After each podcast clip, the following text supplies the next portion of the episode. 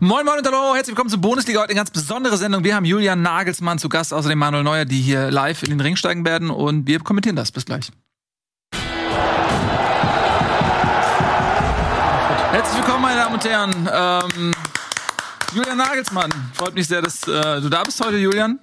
Und ähm, du kämpfst gleich natürlich gegen Manuel Neuer. Manuel, erstmal, wie geht's? Besser. Ja. Langsam heilt äh, der von mir nicht verschuldete Skiunfall, Mhm. an dem andere schuld sind. Der Hang. Skiverleih, der Hang, das gesamte Gebiet in Südtirol. Ja. Und außerdem dabei Nico Backspin, der, ja, aus irgendwelchen Gründen Entfusselungen durchführt, aber das ist ja. Vielseitig talentiert. Aber auffällig, Bremen hat gewonnen. Zack, bin ich hier. Bitte. Gut. Außerdem reden wir natürlich über die äh, Fußball-Bundesliga, was ist so passiert. Äh, und dafür brauchen wir natürlich Noah Platschko. Denn Noah Platschko ist äh, als Stuttgarter Fan Der äh, Einzige, der sich derzeit mit Abstiegskampf auskennt.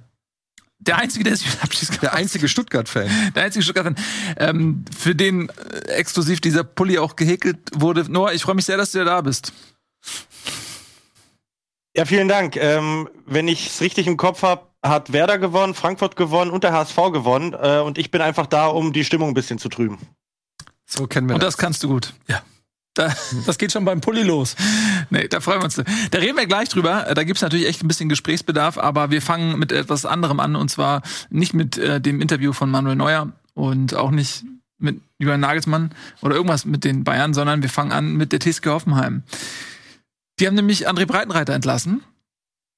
Das kam jetzt wenig überraschend aufgrund der jüngsten Ergebnisse, aber dennoch ist es für mich in der Gesamtkonstellation doch ein bisschen überraschend, weil ich zu Beginn der Saison dachte, das passt eigentlich ganz gut.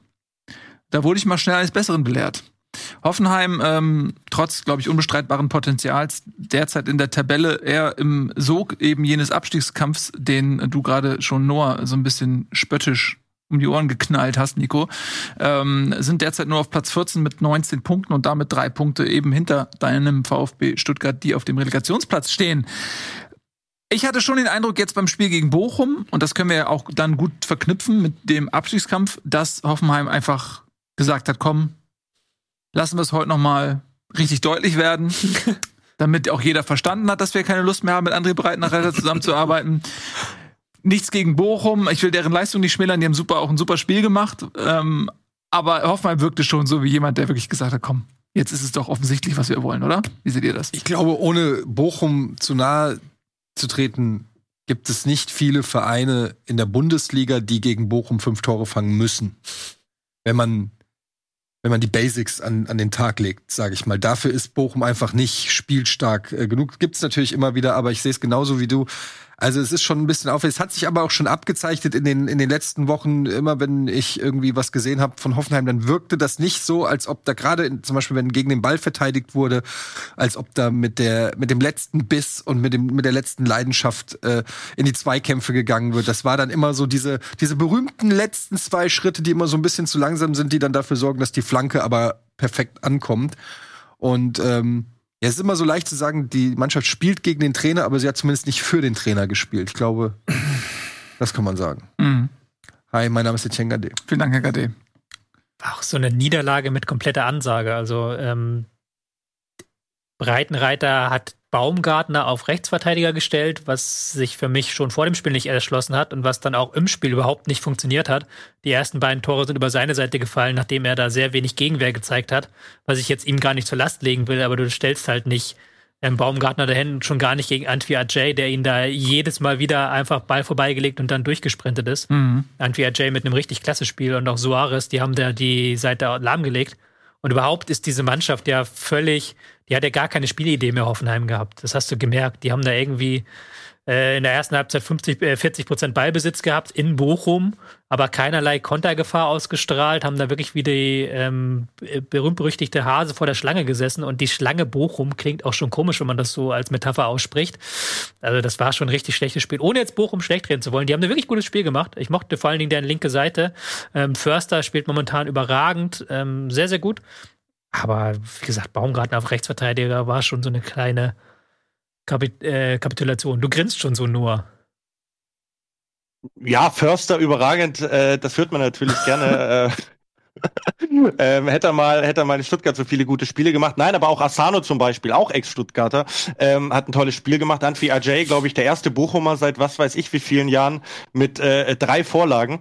Ähm, dazu dann Hoffmann äh, vorne drin als Neuner. Also Bochum macht das ja auch richtig gut. Ich glaube, die haben jetzt die letzten fünf Heimspiele alle gewonnen. Das zeigt ja auch, dass nicht nur Hoffenheim Probleme hatte, äh, wenn sie in Bochum antreten mussten.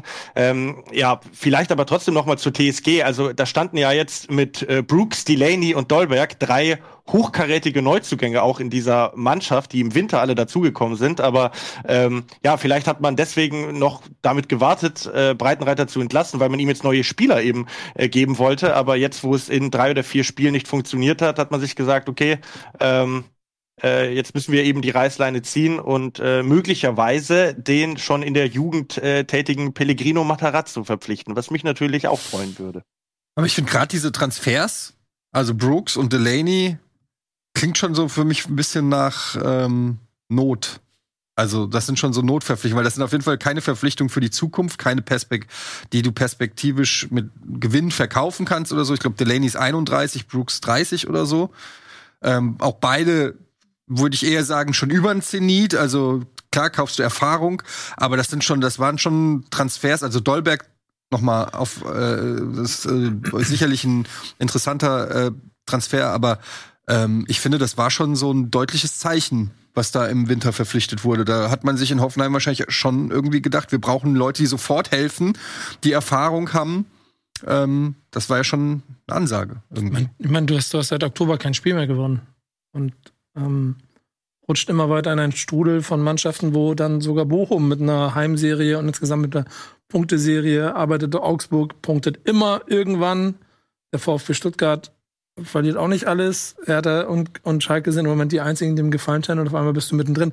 Das ist mir gar nicht so bewusst gewesen, aber ich habe das eben mir in den Ergebnissen angeguckt. Nur mal ein Punkt gegen Köln und einen gegen Stuttgart und ansonsten alles verloren. Da ist es ja irgendwie logisch, dass du auf dem Transfermarkt dir erstmal nur Mainz, meinst du? äh, ja, oder aber dass du dir erstmal Stabilität holst. So.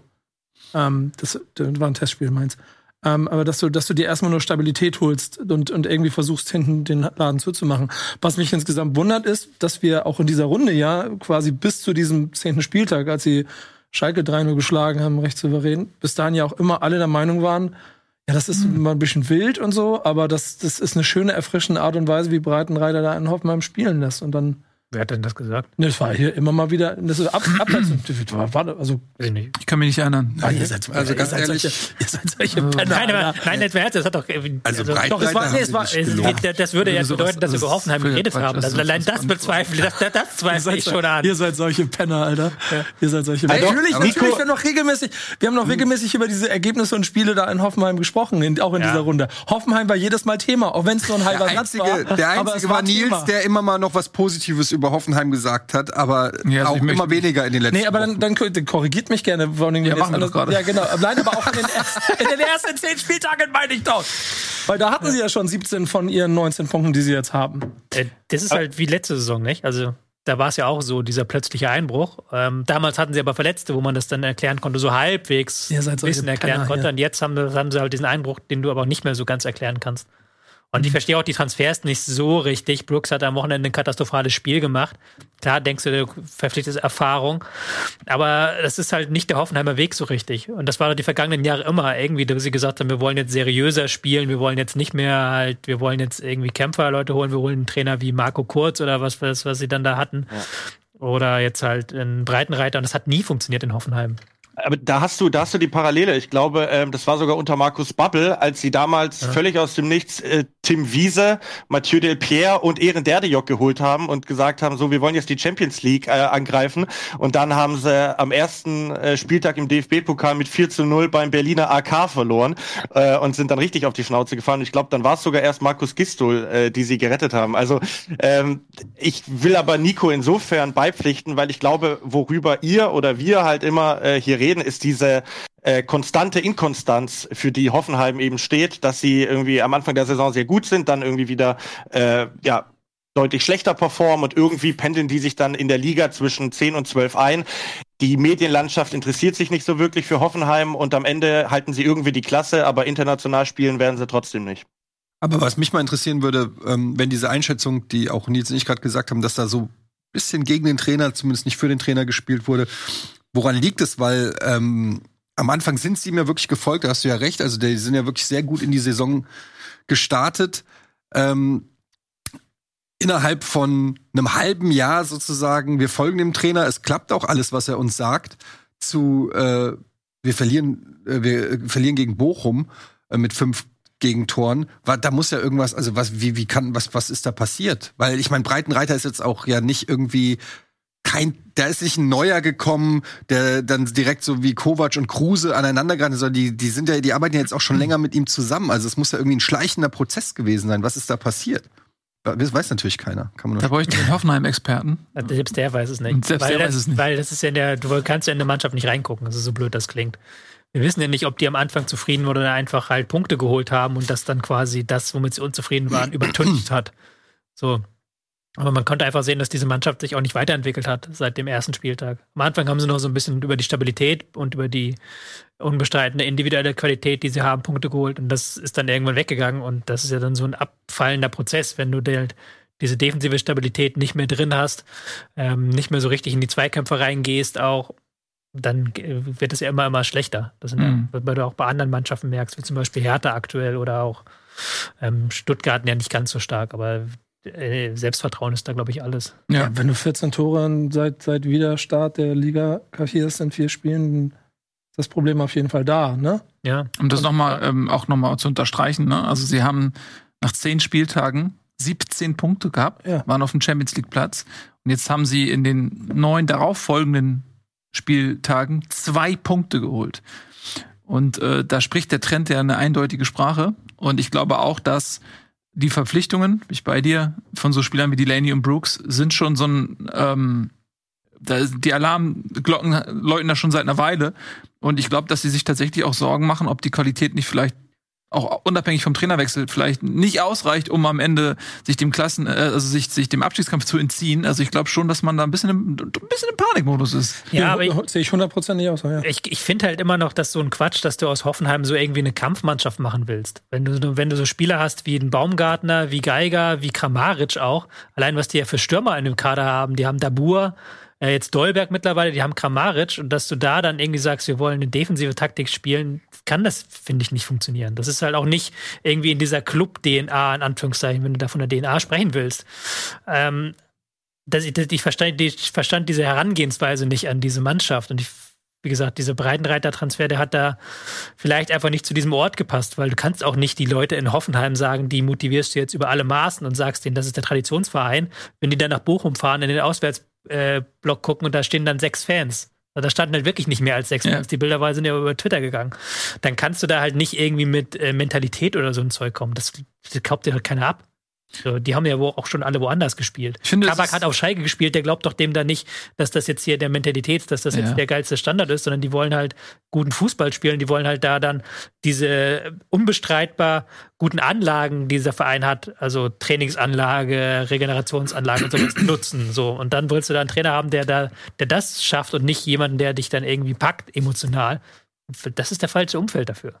Ich finde auch, dass Hoffenheim dazu verpflichtet ist, aus moralischen Gründen dem Fußball gegenüber guten Fußball zu spielen. Es gibt Vereine wie Schalke, die können sich das erlauben, sich hinten reinzustellen und irgendwie so einen destruktiven Kackfußball zu spielen, einfach um am Leben zu bleiben. Aber Hoffenheim, ähm, mit der Geschichte, die sie haben, sind sie dazu verpflichtet, dem Fußball etwas zurückzuzahlen und das geht nur über attraktiven Offensivfußball. Deswegen ähm, sehe ich nicht ein, gestatte ich nicht. Defensives Spiel nur ähm, bei großer Tradition. Nee, es ist ja so. Du musst ja irgendwas in die Waagschale werfen. Du musst ja irgendwas zurückgeben können. Und Hoffenheim, der sechs Leute im Auf, das ist ja wirklich so. Und wenn du dann ähm, dem Fußball das nicht zurückgeben kannst, in dem Sinne, dass du eben zum Beispiel mal einen Auswärtsblock füllst oder sonst was, dann musst du halt irgendwie sagen, okay, ich definiere mich über richtig geilen Fußball und ich gebe dem neutralen Zuseher, ähm, dem Hoffenheim egal ist in aller Regel, dem gebe ich was zurück, indem ich ihm ein schönes Spiel zeige. Und da bin ich, da ich 100% bei dir. Vor allen Dingen, wenn du gerade von DNA sprichst, ist ja genau, wenn ich mich zurück an, an den ersten Start von Hoffenheim in dieser Liga. Keiner wollte sie haben, ke- keiner findet sie gut, aber da sind so viele gute Fußballer rausgekommen in den letzten, äh, Dekade ja eigentlich so, die so viel Spaß gemacht haben, denen zuzuschauen. Wenn du das nicht hast, dann bist du vollkommen egal. Und ich bin voll bei dem Panikmodus, den du auch gerade so beschrieben hast, dass das aber auch nicht zu denen passt. Ich weiß auch nicht ganz genau, ob dieser Rütter-Transfer, im- die die 40 oder so, die du von dies kriegst, das musst du schon machen. Aber das war, ich habe ich hab Saisonbeginn den beobachtet und in seiner Vorbereitung hatte mich so erfreut an dem, weil der so viel Energie auf den Platz geworfen hat, im Gegensatz zu allen anderen Stürmern, die sie im Kader hatten. Ob du damit nicht auch noch mehr weggenommen hast als einfach nur eine Stürmerposition. Wir- Aber wir müssen auch mal über Bochum reden, weil sonst heißt es wieder, ey, die gewinnen 5-2 und wir reden nur über äh, Hoffenheim. Können wir einmal kurz noch behaupten. Tolle Mannschaft, Bochum, oder? Tolle Mannschaftsleistung. Ich, ich- bevor wir einmal kurz, können wir gleich machen, das müssen wir. Hast du deine Brille da Ähm, so ein bisschen bewegt? Ich wollte gerne noch auf das Matarazzo-Ding eingehen, was du gesagt Mhm. hast. Weil ich glaube, das Ja. wäre jetzt der Trainer, der kommen müsste. Mach du mal. Genau, gerne. auf, auf Matarazzo würde ich auch gerne noch mal eingehen, aber vielleicht auch noch mal einen, einen kurzen äh, Rückblick wagen, weil ähm, wie unterschiedlich man mit ein und derselben Mannschaft spielen kann, hat ja vor knapp sechs Jahren Julian Nagelsmann äh, gezeigt.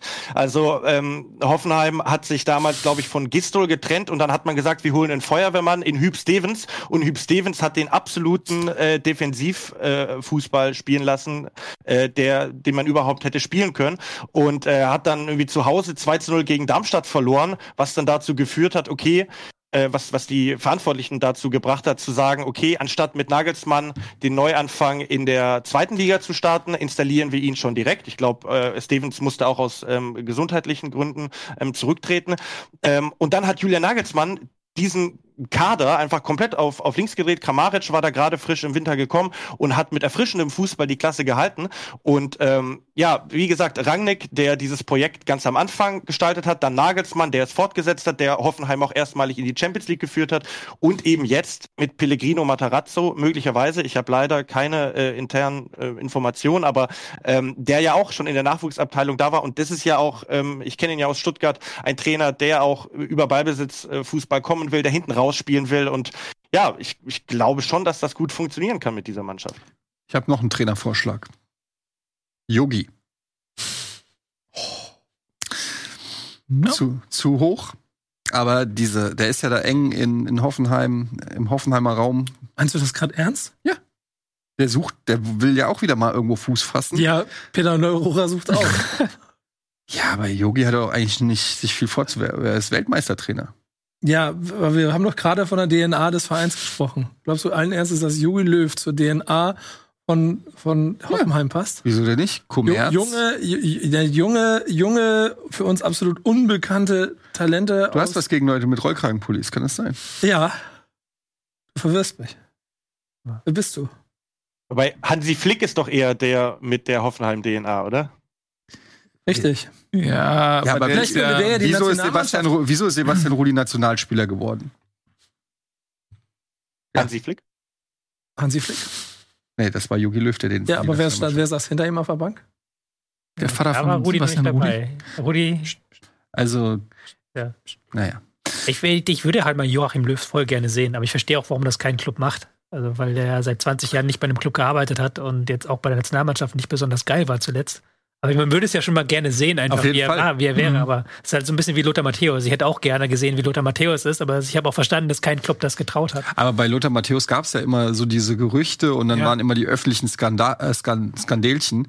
Äh, bei Yogi Löw, denke ich, der hat ja jetzt imagetechnisch sich noch nicht so viel vorwerfen zu lassen. Außer, Außer die Hand in der Hose. er würde sich halt noch einen erfahrenen äh, Bundesliga-Trainer zur Seite nehmen.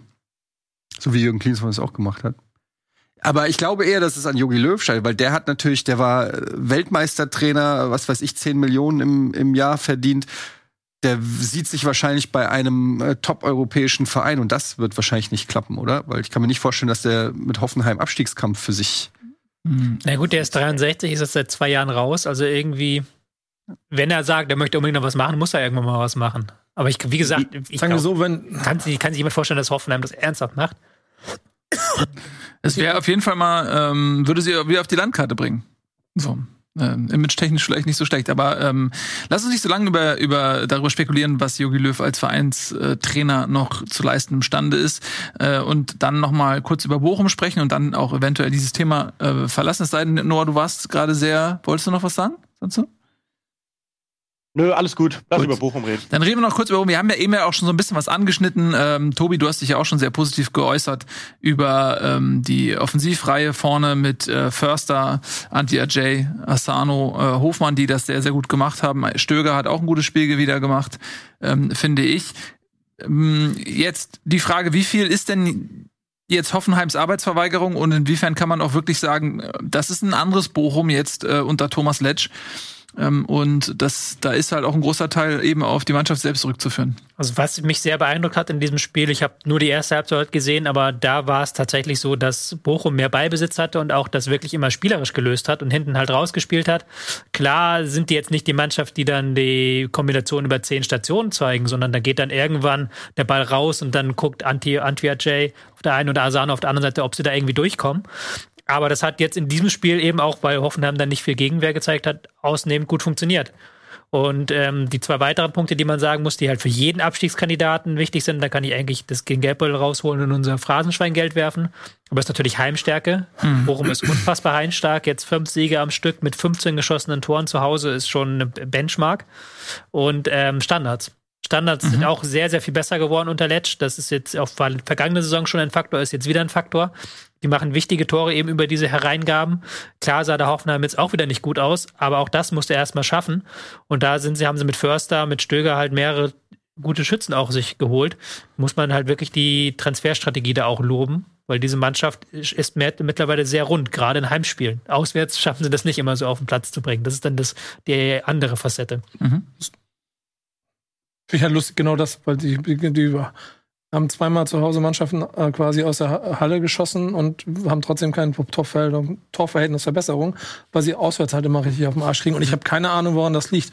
Weil den Fußball, den sie spielen, können sie eigentlich zu Hause und auswärts genauso gleich spielen. Es sei denn wirklich, dass dann doch Stadion und irgendwelche anderen Faktoren dazu führen, dass sie da ein bisschen motivierter sind. Ich freue mich aber insgesamt darüber, dass der VfL Bochum so eine Rolle spielt wieder und dass eine Mannschaft, die dann also zu ja 150 Prozent eigentlich nur aus Herzblut besteht und dann ein paar Einzelheiten, wo du dann halt auf die eigenen Stärken eingehst, äh, einfach voll im Rennen ist um den Klassenerhalt und so eine Mannschaft wie Hoffenheim mit reinholt. Das finde ich dann schon gut. Ich würde das gerne noch einmal ganz kurz zahlentechnisch untermauern, was da passiert ist. Am zehnten Spieltag war der VfL Bochum Tabellenletzter mit vier Punkten.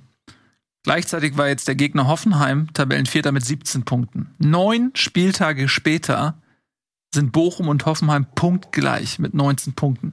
Wenn uns das einer gesagt hätte am zehnten Spieltag, ey, pass mal auf, am 19. Spieltag, das hätte da kein Schwein. Da hätten wir über, über sehr viele Drucker wetten können äh, und verloren. Ähm, aber so ist die Realität. Ja, und Bochum zieht halt äh, andere Vereine mit äh, schön in den Abstiegskampf, weil ähm, sicherlich Bochum vor der Saison so für viele, für uns ja auch beim, beim Tippen, so, so einem der äh, ähm, ja, Der- sicheren Abstiegskandidaten der gehört sichere hat. oder der sichere Abstiegskandidat, einfach weil sie auch vom, vom Budget her, vom Etat her äh, am niedrigsten ähm, einzuordnen sind in der, in der Liga.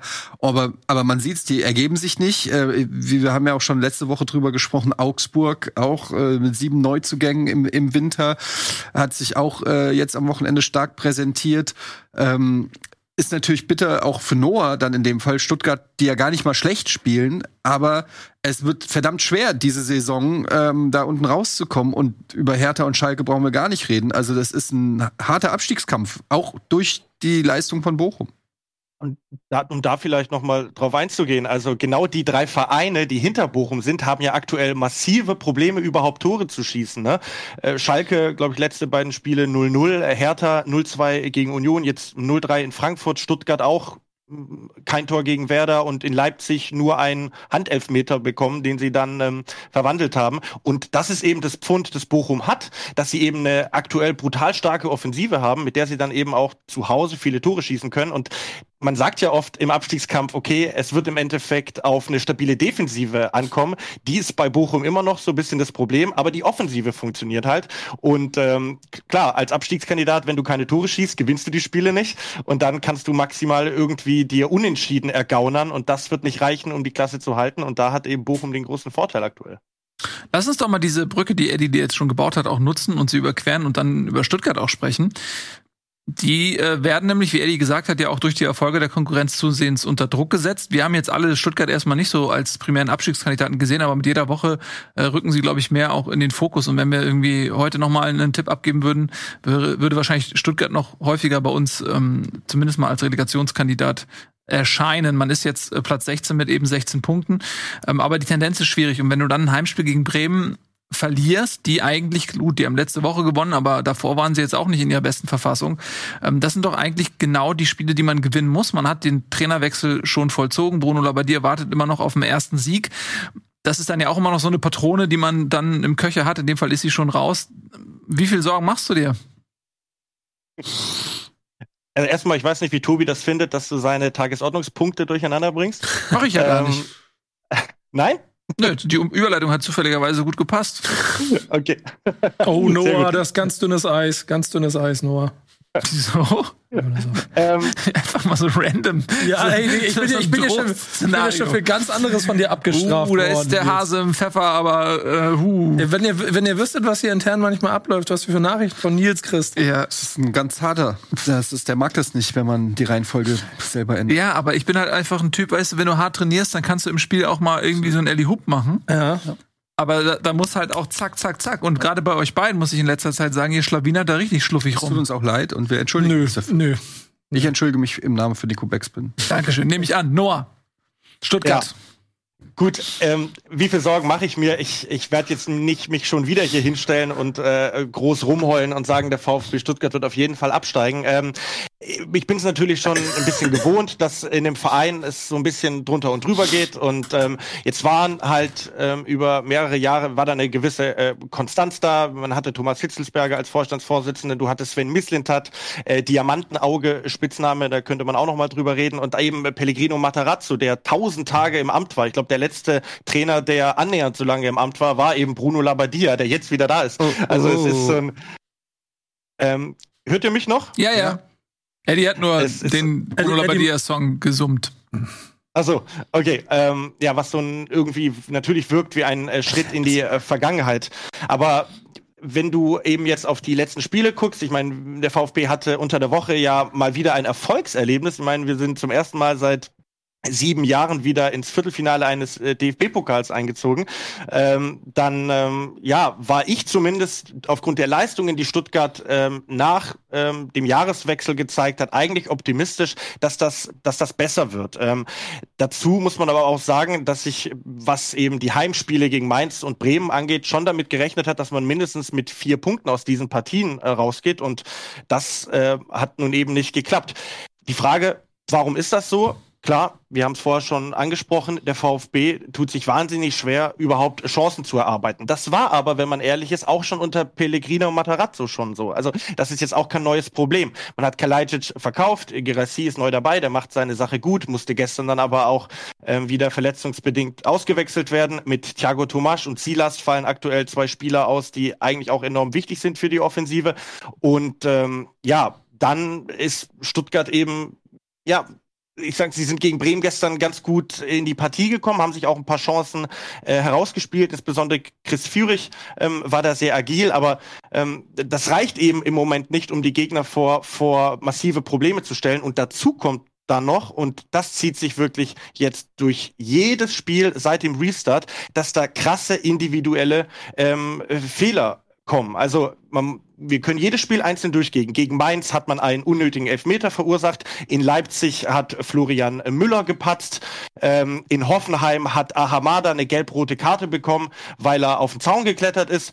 Und jetzt gegen Bremen hat äh, Mavropanos mehr oder weniger zweimal irgendwie den Ball äh, dem Bremer Spieler vorgelegt. Also man haut sich die Dinge auch so ein bisschen selber rein.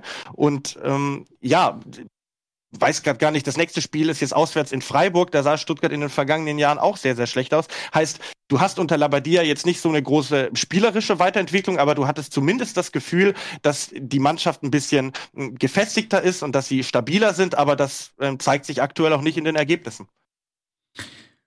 Ja, ähm, Erinnert es auch so ein bisschen an die letzte Saison, finde ich, dass man immer das Gefühl hat, okay, man attestiert dem Verein und der Mannschaft ein gewisses Potenzial, aber ähm, am Ende fehlen dann die Punkte und dann muss man doch bis zur letzten Minute zittern.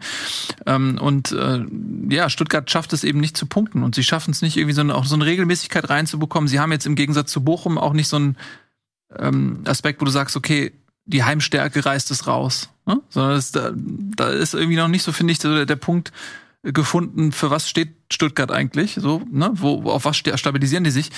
Äh, wir können noch mal ganz kurz nach Bremen schauen. Nico, die sind ja Gegner gewesen. Wunderschönes Tor von, von Duxch. Auch das 1 0 war, war echt ein schönes Tor. Ähm, das war ein schöner Schuss. Der war abgerutscht. Das war ein glückliches Ja, Tor. gut, aber einfach direkt genommen, Winkel rein, ja, vielleicht ein bisschen abgerutscht, aber sah trotzdem schön aus. Ja, da sind aber andere Faktoren, die ich da viel spannender drin finde. Ähm, und das ist die Tatsache, dass so jemand wie Stay als der teuerste Einkauf, und wir reden bei Werder Bremen am teuersten Einkauf von dem, was bei anderen Vereinen ein Zehntel des Handgeldes ist, was, was Berater kriegen. Also vier Millionen hat er, glaube ich, gekostet oder so. Einfach ein halbes Jahr lang nicht stattgefunden hat, weil er, glaube ich, mit der Liga ein bisschen gefremdelt hat. Ähm, ähm, äh, auch so so dänische Freunde von mir mich gefragt haben, warum holt ihr den? So, es gibt viel bessere da. Der, das, das, das, das hat keiner verstanden aus, aus Dänemark, so Fußballfankreisen. Und dementsprechend wirkte das alles wie, okay, eventuell ist das ein Fehler. Und der hat sich aber durchgebissen und hat jetzt mit, mit Rückrundenstart auch einfach sehr, sehr starke Spiele gemacht und belohnt sich mit dem Tor. So, und das war schön zu sehen, weil er halt auch eine sehr hohe Zweikampfquote hat und, und sich richtig reinbeißt. Und ehrlicherweise das für mich auch die Faktoren sind, womit du so ein Duell mit Stuttgart gewinnen kannst und musst. Denn Stuttgart eigentlich, aus Stuttgarter Sicht, musst, vielleicht darfst du das sogar gar nicht verlieren, wenn du an bestimmten Stellen das machst, was du machen musst, ein Tor machen, die Situation ausnutzen. Ähm, ob da jetzt diese ein oder andere äh, Schiedsrichterentscheidung, jetzt glaube ich nicht maßgeblich dafür ist, ob das jetzt ein Schubsen ist von Füllkrug oder Du meinst vor dem 1 zu 0 ja, dieses, genau. Ne? Ja, das Ja. gibt's vorher auch. Und dann, da, da hat Füllkrug, finde ich, mit seinen Worten schon ganz recht. Mal so, mal so, kannst du es alle in Richtung drehen. Finde das nicht so relevant, aber ich merke auch, dass es schon so eher so ein 51% Werder Bremen-Moment war und 49% Stuttgart-Moment, der dann halt auch zu einem recht glücklichen Tor führt. Und dann hast du erstmal ein, und das kenne ich ja alles aus eigener Abstiegskampfzeit, ach, und Stuttgart hat, spielt einen schönen Fußball. Stuttgart macht das mit Herz. Also die können, nee, sie können es. Sie können es, sie spielen mit Herz. Sie haben, sie haben ja eigentlich auch, also alle Bausteine dazu da, um so eine Klasse zu halten, aber zerstören sich das immer wieder ein bisschen selber. Und das hast du in dem Spiel halt auch gemerkt. Dann Bremen ist ja jetzt keine Übertruppe, aber kriegt dann hin, dass Stuttgart halt einfach nichts mehr einfällt. Und dass sie nichts mehr machen müssen. Weil Bremen im Gegensatz zu früheren Jahren drei Meter mehr geht. Und einmal, ich meine, wir, wir, wir haben vor dem Spiel Mitchell Weiser ist nicht da und es hat sich von außen angefühlt wie, okay, der zweitbeste Spieler der Mannschaft, ja, keine dummen Kommentare bitte von rechts. Der zweitbeste Spieler der Mannschaft sorgt gerade, äh, ist weg. So, okay, das könnte ein echtes Problem für Bremen. Jetzt setzt du da einfach Leo Bittencourt hin und das System bleibt das gleiche und die kriegen es solide ge gedregelt. Und am Ende kommt dann so ein, so ein Sonntagsschuss von Duxch. Der dann, also der, der hat ja keiner im Stadion, glaube ich, ich glaub, nicht mal der Kommentator hat so, damit so, oh, das Ding ist ja drin da hinten so. Und so gewinnt Bremen glücklich. Aber für mich schön und auch nicht unverdient und trotzdem hätte Stuttgart auch irgendwie wahrscheinlich aus Stuttgarter Sicht vielleicht auch einen Sieg irgendwie verdient gehabt und hätte sich in Bremen keiner beklagen können. Aber das ist halt der Unterschied, wenn du in der Mitte stehst und nicht Ja, im Abstiegskampf. genau, das ist halt der Teufel äh, scheißt auf den größten Haufen, Haufen Ja. so gewissermaßen drauf. Weil Stuttgart kannst du ja nicht viel vorwerfen, oder? Also nur, du kannst ja auch nochmal gleich sagen, also ich würde dann jetzt nicht Stuttgart eine schlechte Leistung attestieren. Das war, beide Mannschaften haben sich im Mittelfeld mit einer Manndeckung rausgenommen. Ähm, beide Mannschaften haben relativ wenig dann nach vorne hinbekommen. Stuttgart dann tendenziell überführig dann immer noch mal geschafft, da vorne Akzente zu setzen, den in die Halbräume zu bekommen. Und dann bolzt halt wirklich Werder zweimal den Ball weg. Äh, Füllkrug setzt sich da irgendwie gegen jede Logik und gegen jede Menschlichkeit durch. Und dann ist das Ding dann zweimal drin, weil dann zwei glückliche Schüsse drin landen. Das ist dann im Endeffekt nur der Unterschied. Nicht, dass Stuttgart da irgendwie, ähm, auch bis auf diese langen Bälle, diese zwei, drei langen Bälle haben sie schlecht verteidigt. Ansonsten verteidigen sie das gut. Und Werder spielt das auch ähm, nicht besonders kreativ nach vorne. Aber das ist dann eben der Unterschied, dass du halt eben ein gewisses Selbstvertrauen mitbringst, dann diesen Schuss wagst, den Stuttgart dann vielleicht zwei, dreimal nicht gewagt hat. Und halt Niklas Füllkrug, wenn man mal ehrlich ist. Ja, Niklas, wenn man ehrlich ist, war es halt Niklas Füllkrug. Das ist, das ist dieser kleine Unterschied und das, das weiß ich gerade sehr zu schätzen und ich bin sehr glücklich, dass sie ihn behalten haben, auch wenn es wirtschaftlich vielleicht für Bremen gar nicht so gut ist, dass du nicht 20 ge- Millionen gekriegt hast, um das Konto auf Null zu stellen. Aber rein sportlich siehst du, wenn du den nicht hättest, würdest du halt so spielen wie, weiß ich nicht, wie Hoffenheim und wie Stuttgart. Hättest du das Ding nicht gewonnen. Sagen wir, Nee. wie es ist, weil das, das waren ja wirklich Tore aus dem Nichts und die Bälle sollten nicht mal zu ihm gehen. Das war Nee. einfach nur irgendwie Stuttgart, leises Pressing, kommen wir Ball an dem mal weg und dann Füllkrug, dann macht dann so. Ja, da, okay, lass mal über die Szene reden jetzt. Äh, Noah, wie hast du das gesehen? Ähm, die, also wir haben, vielleicht muss ich ein bisschen früher ausholen, schon eine Situation gehabt, da hat Füllkrug ein Tor erzielt und das wurde aber abgepfiffen, im Prinzip schon vor der Erzielung des Tores abgepfiffen, weil er klassische Situation im Strafraum seinen Gegenspieler äh, ein bisschen weggeschoben hat, kam er dann frei zum Kopfball und der war auch drin.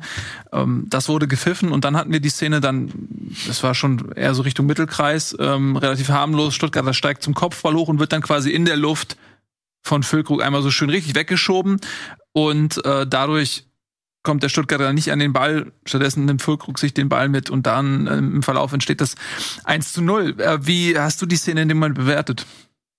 Also vielleicht erstmal zu dem abgepfiffenen Tor von Füllkrug. Ich fand's schon in Ordnung, das abzupfeifen. In solchen Situationen reicht ja dann manchmal eben so ein kleiner Schubser, ähm, um dann sich einen, Vorteil äh, zu verschaffen. Willenborg war da eben recht schnell und deswegen konnte man es dann auch nicht mehr überprüfen lassen. Ähm, aber ich sag auch genauso, dieses Checken von Füllkrug gegen Karazor, das ist jetzt nichts, was du unbedingt abpfeifen musst, so, ne? Und ähm, das hätte man sich ja sogar noch mal äh, angucken können im Nachhinein und es wurde auch für mich zu Recht auf, auf Weiterspielen entschieden. Ich finde dann eher viel schlimmer, dass dann halt ähm, ja, Mavropanos, den ich eigentlich sehr schätze als Spieler, dass, dass, dass da hinten dann auf einmal so eine Unordnung entsteht und er so irgendwie eigentlich klären will, aber unkontrolliert dann den Ball eben zu Stay bringt und der den dann abgerutscht irgendwie reinbringen kann. Das ist so eine Verkettung an Unglück glücklichen Ereignissen. Auch vor dem 2 zu 0 war es Mavropanos, der irgendwie den Ball mit dem Kopf nicht kontrollieren kann. Und ähm, da müssen wir eigentlich wieder eine andere Debatte führen, nämlich warum spielt Mavropanos überhaupt dort, wo er spielt? Denn seit ähm, Labadia da ist, ähm, ist nicht mehr Anton in der Zentrale und Mavropanos auf rechts, sondern Mavropanos in der Zentrale und Waldemar Anton, der einfach, muss man jetzt mal konstatieren, keine guten Flanken schlagen kann äh, auf der rechten Abwehrseite. Ähm, ja, und das sind eben dann so ein paar personelle Entscheidungen auch, die Bruno Labbadia äh, getroffen hat, die noch nicht so richtig fruchten. Und ähm, ja, dann hast du eben das Pech, dass der aktuell beste Angreifer mit, mit Girassi nach einer halben Stunde verletzungsbedingt ausgewechselt werden muss. Über die anderen Verletzungsprobleme habe ich schon geredet. Und du hast nur Luca Pfeiffer, der, ähm, ich will ihm nicht zu nahe treten, aber doch eher dann Zweitliga-Format hat, als ähm, ja ein, ein gestandener Bundesliga-Stürmer ähm, ist. Von dem her seht ihr, da sind einfach viele Sachen, die bei Stuttgart nicht richtig äh, funktionieren und eben die Hauptaspekte individuelle Patzer und ähm, auch ja, Tobi hat jetzt gesagt, Stuttgart hat, hat sich gar nicht so viel vorwerfen lassen können. Ich finde, sie haben es in der ersten Viertelstunde, in den ersten 20 Minuten offensiv ganz ordentlich gemacht, hatten kurz vor der Pause dann noch über Standards paar Chancen. Aber in der zweiten Hälfte war das offensiv dann eben einfach zu wenig. Anton hat nach dem Spiel auch gesagt, wir hätten noch, ähm, noch mal 90 Minuten spielen können und hätten nicht getroffen. So, das, das sagt dann auch schon viel. Und auch gegen den Zweitligisten aus Paderborn, wo Mavropanos äh, das, das weiteste Eigentor der DFB-Pokal-Geschichte ähm, äh, geschossen hat, da hat Stuttgart sich auch über ganz, ganz lange Zeit gegen einen Zweitligisten kaum Chancen herausgearbeitet. Und dann musste erst ein, ein Sonntagsschuss von Neuzugang Gilles Diaz äh, kommen, damit man äh, zumindest ausgleichen kann und dann äh, ja, über einen Standard dann noch äh, das 2 zu 1 machen. Ähm, da ging es noch gut, aber gegen ein Mittelklasse-Bundesliga-Team wie Werder Bremen reicht das dann mit den Offensivbemühungen auch nicht. Und deswegen steht Stuttgart verdient aktuell auch auf Platz 16 und hinter Bochum. Und man muss aktuell einfach nur hoffen, dass Hertha und Schalke weiterhin so performen, wie sie aktuell äh, performen. Wobei ich zum Beispiel Schalke, wenn wir nachher noch auf die zu sprechen kommen, äh, die haben ein ähnliches Problem. Ne? Die stehen eigentlich hinten ganz solide, aber nach vorne hin müssen die einen unfassbaren Aufwand betreiben, um irgendwie ein Tor zu schießen. Und das schaffen sie ja gerade auch gar nicht. Also ähm, dein Geld sitzt mehr beim Patzen der Konkurrenz als beim eigenen Verein. Das ist ja auch schon mal eine Analyse. Aber du sagst auch ähm, natürlich völlig richtig, da vorne fehlen in der Offensive wieder ein paar Leute mit Gyrassi, Thiago Thomas, äh, Silas. Äh, das ist natürlich jetzt auch nicht so leicht zu kompensieren für eine Mannschaft wie den VfB Stuttgart. Ähm, wir machen eine ganz kurze Pause, dann sind wir wieder zurück und dann ähm, reden wir mal ein bisschen über Manuel Neuer. Herzlich willkommen zurück. Ich gratuliere euch für diese Entscheidung, heute Bundesliga zu schauen. Wir sind in vollster Kapelle anwesend. Auch Noah ist da. Freut uns sehr. Wir haben gerade schon ausführlich so über den Abstiegskampf gesprochen. Auch Werder haben wir dann diesbezüglich abgehandelt, ohne dass ich sie dort verorten wollen würde. Jetzt machen wir mal einen großen. Was? Wollen wir noch mal die Prognosen zur Saisonbeginn uns angucken?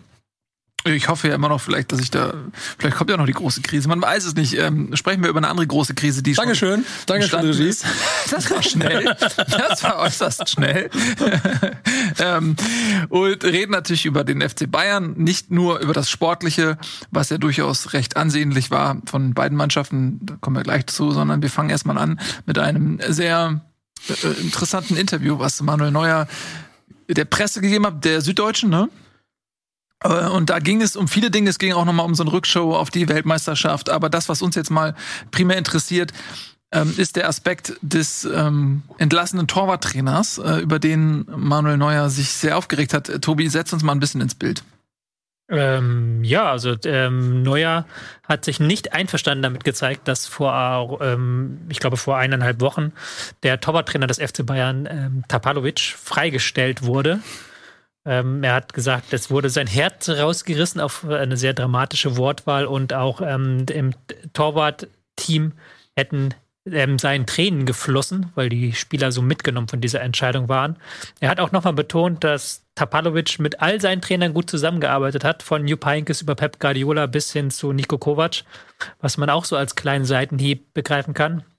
Denn die Entlassung ist ja maßgeblich auf das Betreiben von Julian Nagelsmann zustande gekommen vom Torwarttrainer. Und Julian Nagelsmann auch ähm, gesagt hat, dass da das Vertrauensverhältnis zwischen den beiden zerschnitten war. Angeblich soll Tapalovic ähm, interner nach außen getragen haben, außerhalb von der Trainerkabine auch in die Mannschaftskabine.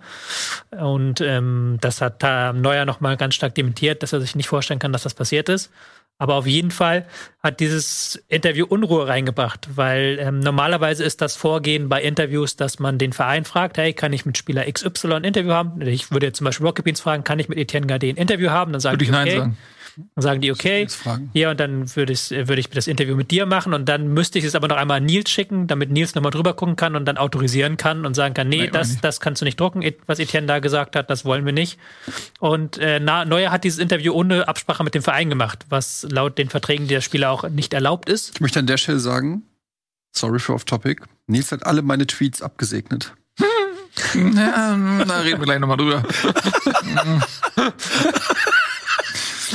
Auf jeden Fall war, war es ein äh, offensichtlich nicht autorisiertes Interview, das Neuer da gegeben hat. Ähm, der Süddeutschen, wo er dann zwischen den Zeilen sehr deutlich äh, Nagelsmann angreift, dass er halt mit Tapalovic nicht zu, zusammengekommen ist, dass die sich nicht verstanden haben, dass das offensichtlich, sagt er da sehr zwischen den Zeilen, er sagt jetzt nicht deutlich, Nagelsmann ist schuld daran oder Nagelsmann ist ein schlechter Trainer, aber er sagt das schon zwischen den Zeilen, ey, äh, er ist mit allen klargekommen, sogar mit Nico Kovac, sogar mit Carlo Sogar Ancelotti. mit Nico. Aber ich meine, macht sich der FC Bayern damit nicht gerade ein komplett unnötiges Fass mitten in der Saison auf, die eh schon so mittelmäßig läuft? Weil, also ich meine, Neuer ist eh gerade gar nicht da, fällt bis Saisonende aus. Also das ist eh ein Thema, was du ja ohne Probleme dann in der Sommerpause irgendwie angehen kannst. Und, und, und dann ganz kurz, also so Nagelsmann und Torwarttrainer, who gives a shit? Das ist so ziemlich das uninteressanteste Thema, was ich mir vorstellen kann beim FC Bayern. Du meinst, du meinst den Schritt, den, den Torwarttrainer rauszuschmeißen? So, also die wissen ja, Also dass den da, die hätten sich ja, also ne? die sind ja nicht bescheuert. Der Manuel Neuer, die hatten gerade die Diskussion, wen holen wir als Ersatz? Äh, kommt Nübel zurück? Ja, dann haben sie Jan Sommer geholt, dann feuern sie den Torwarttrainer. Während Neuer nicht da ist, dass das irgendwie ein Echo geben wird. Äh, ich meine, Manuel Neuer ist ja jetzt auch nicht irgendjemand in der Hierarchie, ist der Captain der, der Mannschaft und äh, einer der unumstrittensten Stammspieler in dieser Mannschaft über Jahre gewesen. Also da hat man, hat auch Jubel, äh, Julian Nagelsmann ja ein Fass erstmal aufgemacht, was mir erstmal nicht so einleuchtet, weil ja auch die Dringlichkeit gar nicht. Also wenn es jetzt irgendein Spieler wäre, der weiß ich nicht, äh, mit irgendwas Schlimmem erwischt worden wäre oder so, wo du sagst, okay, da muss jetzt eine Ansage kommen, okay. Aber ich habe den Namen ehrlich gesagt, hab, Taplovic oder wie der heißt, habe ich noch nie gehört bis zu diesem Eklat jetzt. Es hat mich auch ehrlich gesagt nie interessiert, wie der Torwarttrainer von FC Bayern ist. Also da wurde doch ein Fass aufgemacht nach, also, und ich verstehe es nicht so ganz, als ob die Bayern so selber, erst davor war diese Nabri-Geschichte, die auch hauptsächlich vom FC Bayern eigentlich ausging, weil alle so gesagt haben, ja, lass den Bub doch in seiner Freizeit machen, was er will. Ähm, nur äh, der FC Bayern da schon präventiv irgendwie richtig äh, dem die Leviten gelesen hat. Also du hast das Gefühl, der FC Bayern sorgt momentan selber für die Schlagzeilen. Früher war es immer so, die, dass die, die Medien irgendwas gesucht haben oder so und das groß gemacht haben. Momentan machen sie das irgendwie selber. So mein der- Eindruck von außen. Wieder der gute alte FC Hollywood, meinst du? Ja, so ein bisschen, aber halt der FC Hollywood selbst verschuldet. Ich habe ich hab mir aber auch die Frage gestellt, warum? So, warum macht man das? Also das, ähm, also die Entscheidung des Rauswurfes mitten in der Saison, weil das machst du ja schon nicht einfach nur aus, ja, wir lassen, sondern muss ja irgendwas Eklatantes vorgefallen sein. Und das kann, es muss mehr sein als Torwarttrainer und Cheftrainer können nicht miteinander umgehen, weil du doch weißt, dass du den Trauzeugen von deinem Nummer 1 Keeper Weltmeister damit rausschmeißt.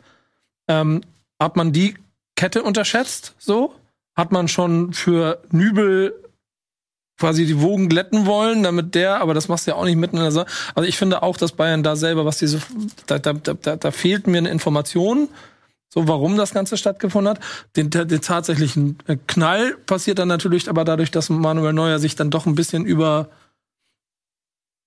formelle Interviewgrenzen hinaus bewegt, was man wahrscheinlich nicht macht, wenn man ein Vereinsgefüge zusammenhalten möchte, sondern wenn du mal richtig auf den Busch klopfen möchtest und quasi Aber- auch hinter dir den Wald verbrennen möchtest. Und das macht er gerade. Ja, aber er ist ja auch in der Situation, er ist verletzt, er fällt für die Ende der Saison aus. Die haben gerade Jan Sommer verpflichtet, es sind Gespräche über Nübel. Also der ist ja auch nicht doof, Manuel Neuer. Der, der merkt ja auch, dann wird sein Torwarttrainer nach zehn Jahren oder was weiß ich äh, entlassen. Also es sind ja deutliche Zeichen Richtung Manuel Neuer.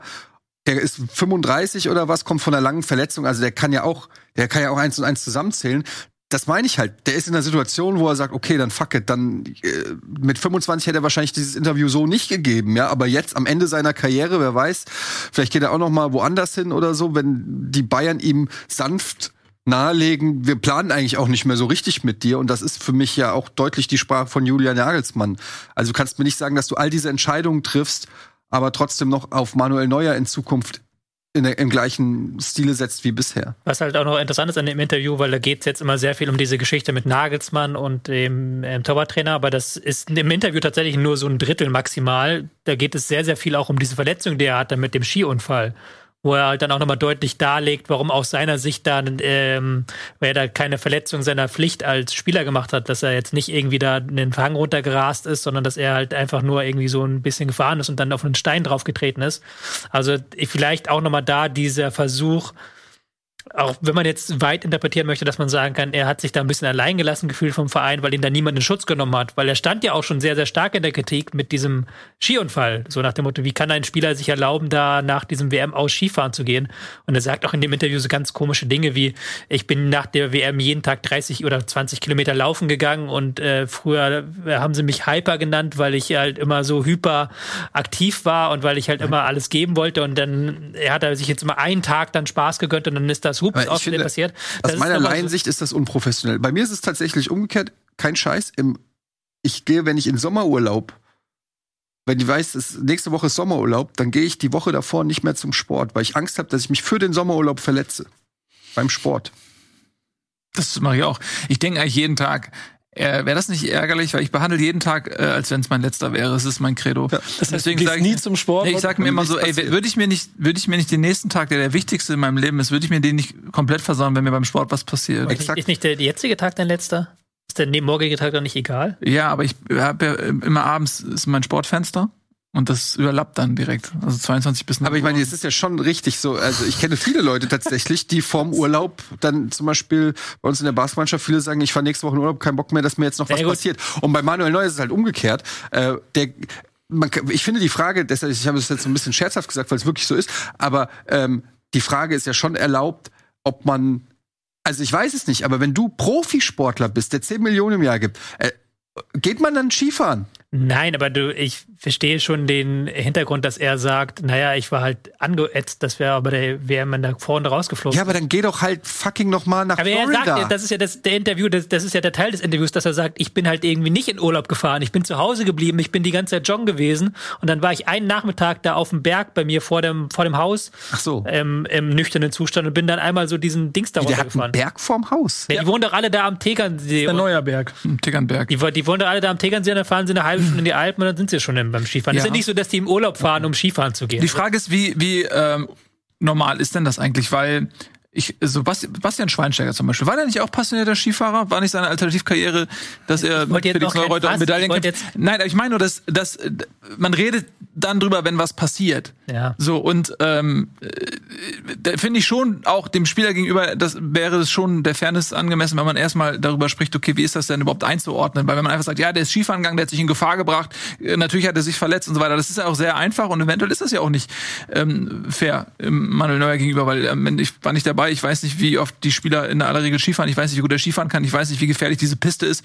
Also vielleicht war es einfach nur Pech, vielleicht hätte ihm das auch woanders mit dem Fahrradfahren passieren können. Es gibt auch Leute, die verletzen sich beim Fahrradfahren. Vielleicht hätte man auch sagen können, ey, wieso fährst du Fahrrad, bist du blöd? Ich weiß nicht, wie, wie risikobehaftet äh, diese Tätigkeit in dem Moment war, ähm, aber was, was natürlich schon, glaube ich, bei ihm dann zusammenkommt, ist, okay, er hat, er hat diesen Unfall, er ist der Geschädigte. Fuck, der Typ hat sich das Bein gebrochen. Wir tun immer so bei Fußballern so, als wenn das irgendwie bei Bundesliga-Manager kommt eine Nachricht rein, fuck, der fällt mir jetzt sechs Wochen aus. So, man behandelt das wie ein Algorithmus, aber das ist ja ein Mensch. Und der Mensch hat sich gerade das fucking Bein gebrochen. Und überleg mal, du würdest dir das Bein brechen. Wie würdest du dir damit gehen? Du würdest, wir, Alter, wir würden dich alle am, am Trösten kommen müssen. Du, deine Welt wird zerstört. Du hast das fucking Bein gebrochen.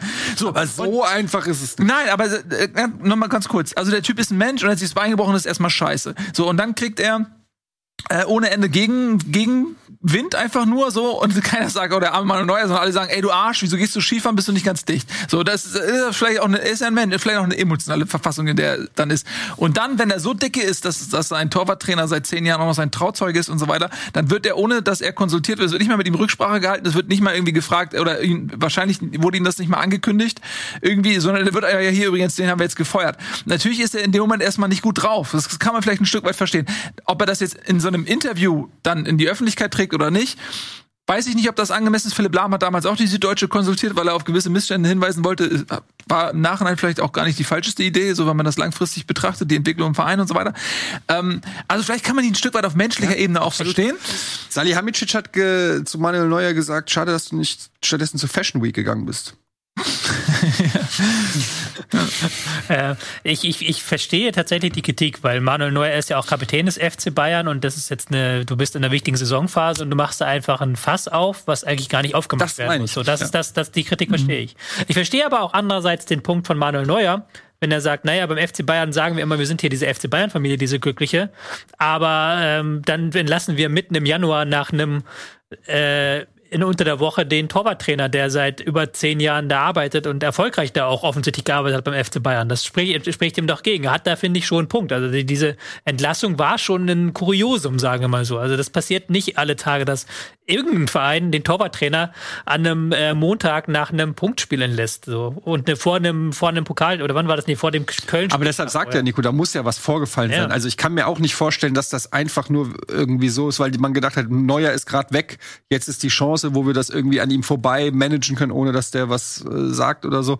Also deshalb glaube ich, dass diese Vorwürfe von wegen, der hat irgendwelche Internas ausgebabbelt, irgendwie scheint mir es, ohne dass ich natürlich beweisen oder belegen kann, es scheint mir zumindest ein plausibler Grund, dass da irgendwas mehr vorgefallen ist, dass der FC Bayern sich genötigt sieht, jetzt solche Schritte zu tätigen, Und wo sie ja ne- wissen, dass das ein Echo gibt. Und da habe ich eine These hinter, weil irgendwo lese ich den Satz, dass Nü Nübel mit Tapalovic ein mehr als gravierendes Problem hatte, weil der aufgrund der Konkurrenzsituation eventuell zwischen Neuer und Nübel keinerlei Verhältnis zu Nübel hatte. Der Nübel hat gesagt, äh, bei meinen ganzen Laien, die ich jetzt Ja. gemacht habe, hat Tapalovic mich nicht einmal angerufen und gefragt, wie es mir eigentlich geht. Also ich war komplett weg. Also es gibt kein, es gibt, es gibt keine Verbindung zwischen Nübel und Tapalovic.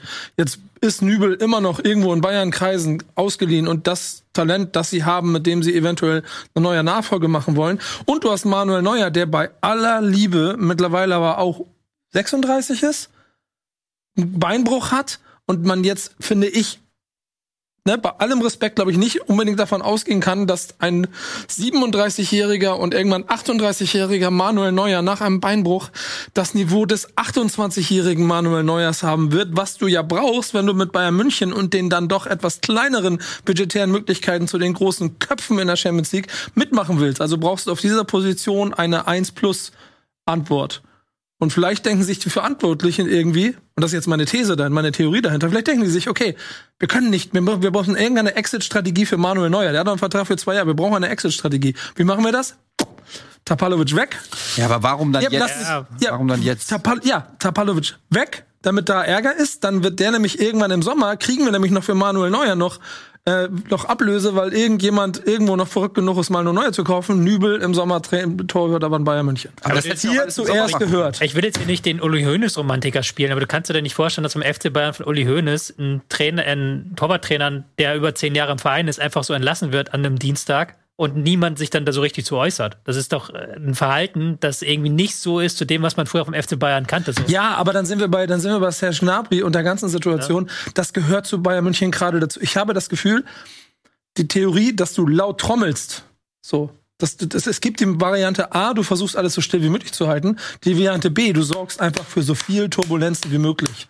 Das ist auch eine andere Art und Weise der Kommunikation. Und es kann sein, dass sie genau das gerade machen, um vielleicht die Mannschaft aufzurütteln, um vielleicht ein bisschen, äh, ein bisschen an allen Ecken und Enden auch mal zu testen, wie, wie die alle stehen. So, die Saison ist eh schon ziemlich kacke, aber du hast das Bayern München Selbstbewusstsein, dass du am Ende einen Punkt mehr hast als Union Berlin. So, das musst du schon haben. Also kannst du jetzt richtig auf den Busch schauen. Und die Gegenfrage wäre ja, wie kommst du denn aus, aus der Torwartsituation raus mit Manuel Neuer Vertrag bis 2025?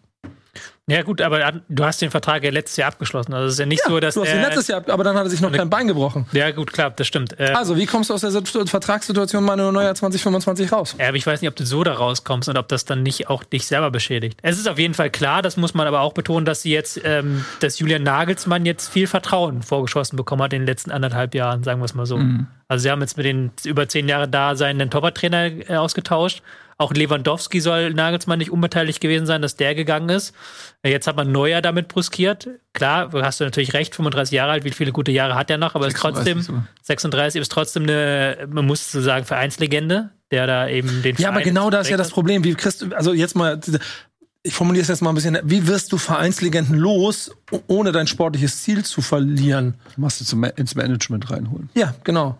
Und wenn, also äh, solche Varianten. Und in irgendeiner Stelle schlau gemeinsam einig sein. Manuel Neuer ist genau wie, keine Ahnung, LeBron James in, in der NBA, der bei den Lakers noch 15 Jahre Vertrag hat. Also Ich kann mir nur vorstellen, bis 42 zu spielen. Es ist irgendwann nicht mehr so, dass du mit den 25-jährigen Topstars auf einer, auch wenn du mal warst, so. Und du hast da bei Bayern auf der Position, finde ich, ein Ja, Problem. aber da gehst du jetzt mir zu weit, weil so schlecht hat Neuer jetzt nicht gespielt. Nein. Also es ist nicht so, dass Aber wir du wissen da nicht- jetzt irgendwie, du musst, der ist über sein Zenit hinaus und spielt. Nein, aber es ist ein, es ist ein 37-Jähriger, der sich im Sommer wird irgendwie immer älter im Verlauf dieser Saison, oder? Nein, er ist aber im Sommer ein 37-jähriger Torhüter, der sich erstmal wieder sportlich an die Leistung herankämpfen muss nach einem halben Jahr bis Beinbruch. 39. Bro, der war so gut am Wochenende. Das Alter ist nur eine Zahl. Und ich meine, Fanclub Manuel Neuer hier, freut euch.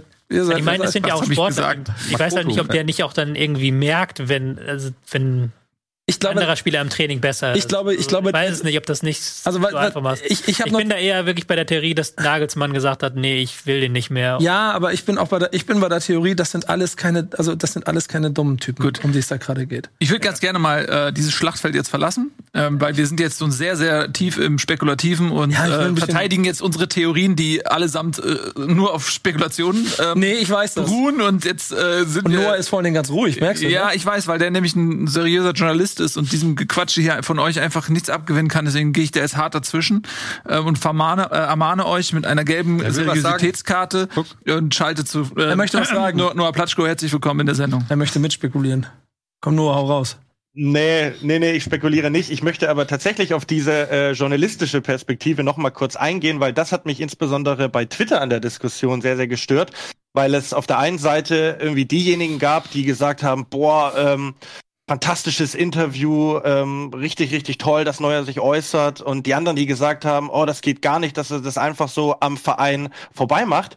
Äh, ohne Autorisierung, ne? Ich meine, wenn man journalistisch arbeitet, äh, weiß man ja, wie oft es nervt, wenn du irgendwie mit einem Spieler von einem ähm, Bundesli Bundesligisten sprechen willst und dann kriegst du eine Autorisierung ähm, vom Verein zurück und dann sind die besten Aussagen, wenn man so will, irgendwie ähm, oft gestrichen, ne? Weil sie eben ein sehr, ein sehr cleanes Interview haben wollen. Und ähm, ich finde, es geht einfach beides. Und deswegen nervt mich auch oft diese, diese, diese Schwarz-Weiß-Perspektive. Also man kann auf der einen Seite gut finden, dass man mal ein offenes, ehrliches Interview zu lesen bekommen hat, wo nicht die Medienabteilung des FC Bayern drüber geguckt hat und gleichzeitig finden, Manuel Neuer ist schlecht beraten und ähm, hat da vielleicht auch ein paar überzogene, weinerliche Aussagen getätigt, die er so in der Form nicht unbedingt hätte machen müssen. Spannend ist ja auch, dass dasselbe Interview auf Englisch nochmal bei The Athletic ähm, erschienen ist, also dass er es sogar international nochmal größer haben wollte.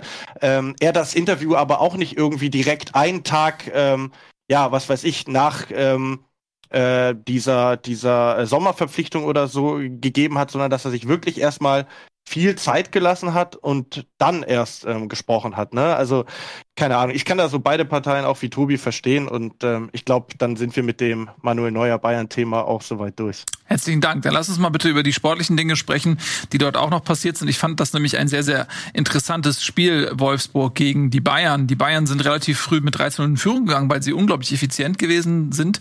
Ähm, äh, Coman zwei Tore erzielt, durchaus sehenswert.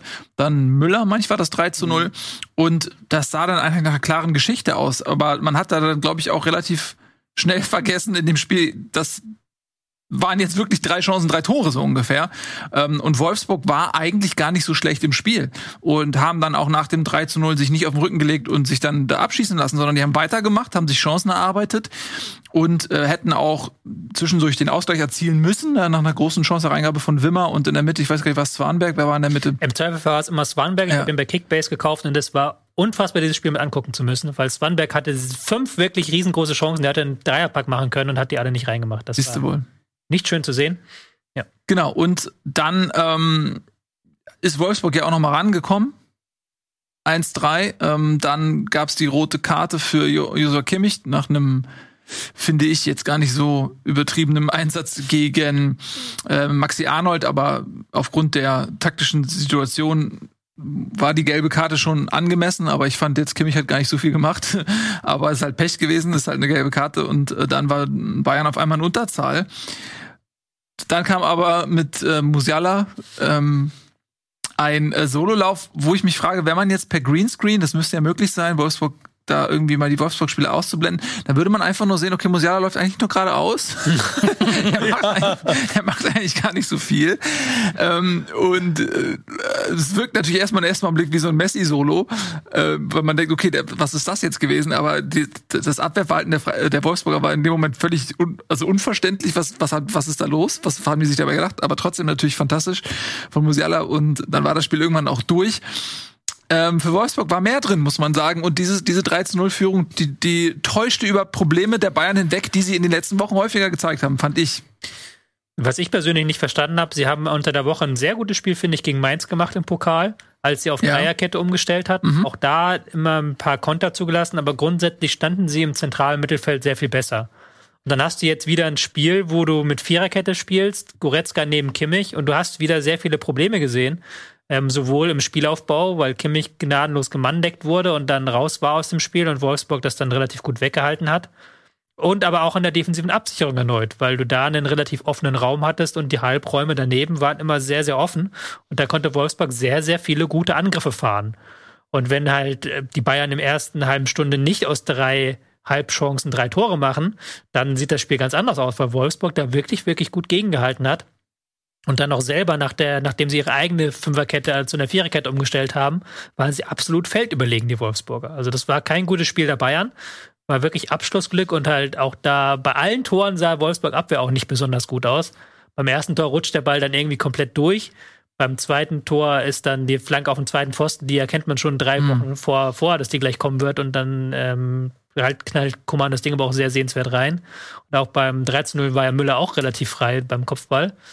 Also das war nicht, es war nicht so, dass Wolfsburg das Ding unbedingt verlieren musste. Also da muss man auch Wolfsburg ein bisschen kritisieren, weil sie vorne zu wenig gemacht haben und hinten auch zu wenig gemacht haben. Und im äh, Mittelfeld waren sie eigentlich sehr, sehr gut drauf. Wolfsburg muss aber ein bisschen aufpassen. Ne? Ich habe mal gerade geguckt, man hat irgendwie Wolfsburg die ganze Zeit so im Kopf, dass die in überragender Form sind, aber es ist jetzt auch die dritte Niederlage in Folge. Und da kannst du am Ende auch nichts verkaufen. Und umgekehrt muss man bei den Bayern auch sagen, ähm, wir kritisieren die da und wir haben jetzt drei Unentschieden gespielt. Wolfsburg ist jetzt auch keine Thekentruppe und dann spielst du das Spiel in Unterzahl, holst es nach Hause. Ja, war jetzt keine Glanzleistung, aber ich finde, man darf ja auch nicht zu kritisch sein und jetzt immer erwarten, dass die Bayern jede Mannschaft irgendwie wieder so ähm, 5-1 aus, aus dem Stadion schießen. Also sie holen halt ihre Punkte äh, so jetzt wieder. Ja, aber sagen wir, wie es ist, wenn sie so spielen gegen PSG nächste Woche oder wann ist das über der Ja, okay, aber Woche, das ist so äh, werden sie 5-0 abgeschossen. Okay, aber das ist dann halt wieder Aber Champions. League und dann ste steht da wieder eine, äh, dann Muss man auch sagen, wenn anderes, PSG so spielt, wie sie in der Liga teilweise spielen, werden sie auch 5 schon abgeschossen. Also das, ist ein- das ist ein, fünf aus? Nein, nein, nein, nein, nein, nein. Ich finde, da würde ich jetzt auch mal, also das finde ich nicht, diese Transferleistung dann zu sagen, Genau. wenn sie so gegen die, äh, das kannst du mit, mit Paris genauso machen. Die bekleckern Nein, sich in aber der Liga auch nicht jede, straff- jeden Spieltag mit. ab. Aber ich man muss ihn ab und zu abstrafen. Man muss aber, weil das ist ja wieder so ein ergebnisgetriebener Quatsch, weil irgendwie die Bayern Ja, spielen dreimal unentschieden, spielen dreimal unentschieden, weil sie ihre Chancen nicht reinmachen, dann ist alles Krise und jetzt gewinnen sie einmal, weil sie halt glücklich die Tore reinmachen, dann ist alles wieder gut. Also das ergibt ja keinen Sinn für mich.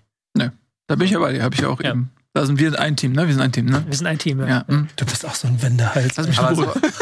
Das ist ja nicht reines Glück gewesen. Also es ist einfach auch Qualität. Du hast die Qualität von Musiala, du hast jetzt äh, mit äh, Cancello hast du diese Flanken, äh, Flanken, die äh, eine Augenweide sind, die da präzise in den Strafraum segeln. Das ist ja auch einfach eine Frage von Qualität, Ja, aber wenn die die Bayern haben. Aber es ist ja keine Qualität, wenn Swanberg zweimal frei im Strafraum ist und der übers Tor schießt, dann hat das nichts mit deiner Qualität zu tun. Dann hat das damit zu tun, dass Tobi sich über Swanberg ärgert, dass der keine drei Tore schießt. So. Das ist ja nicht deine Qualität, das ist einfach in dem Moment Glück.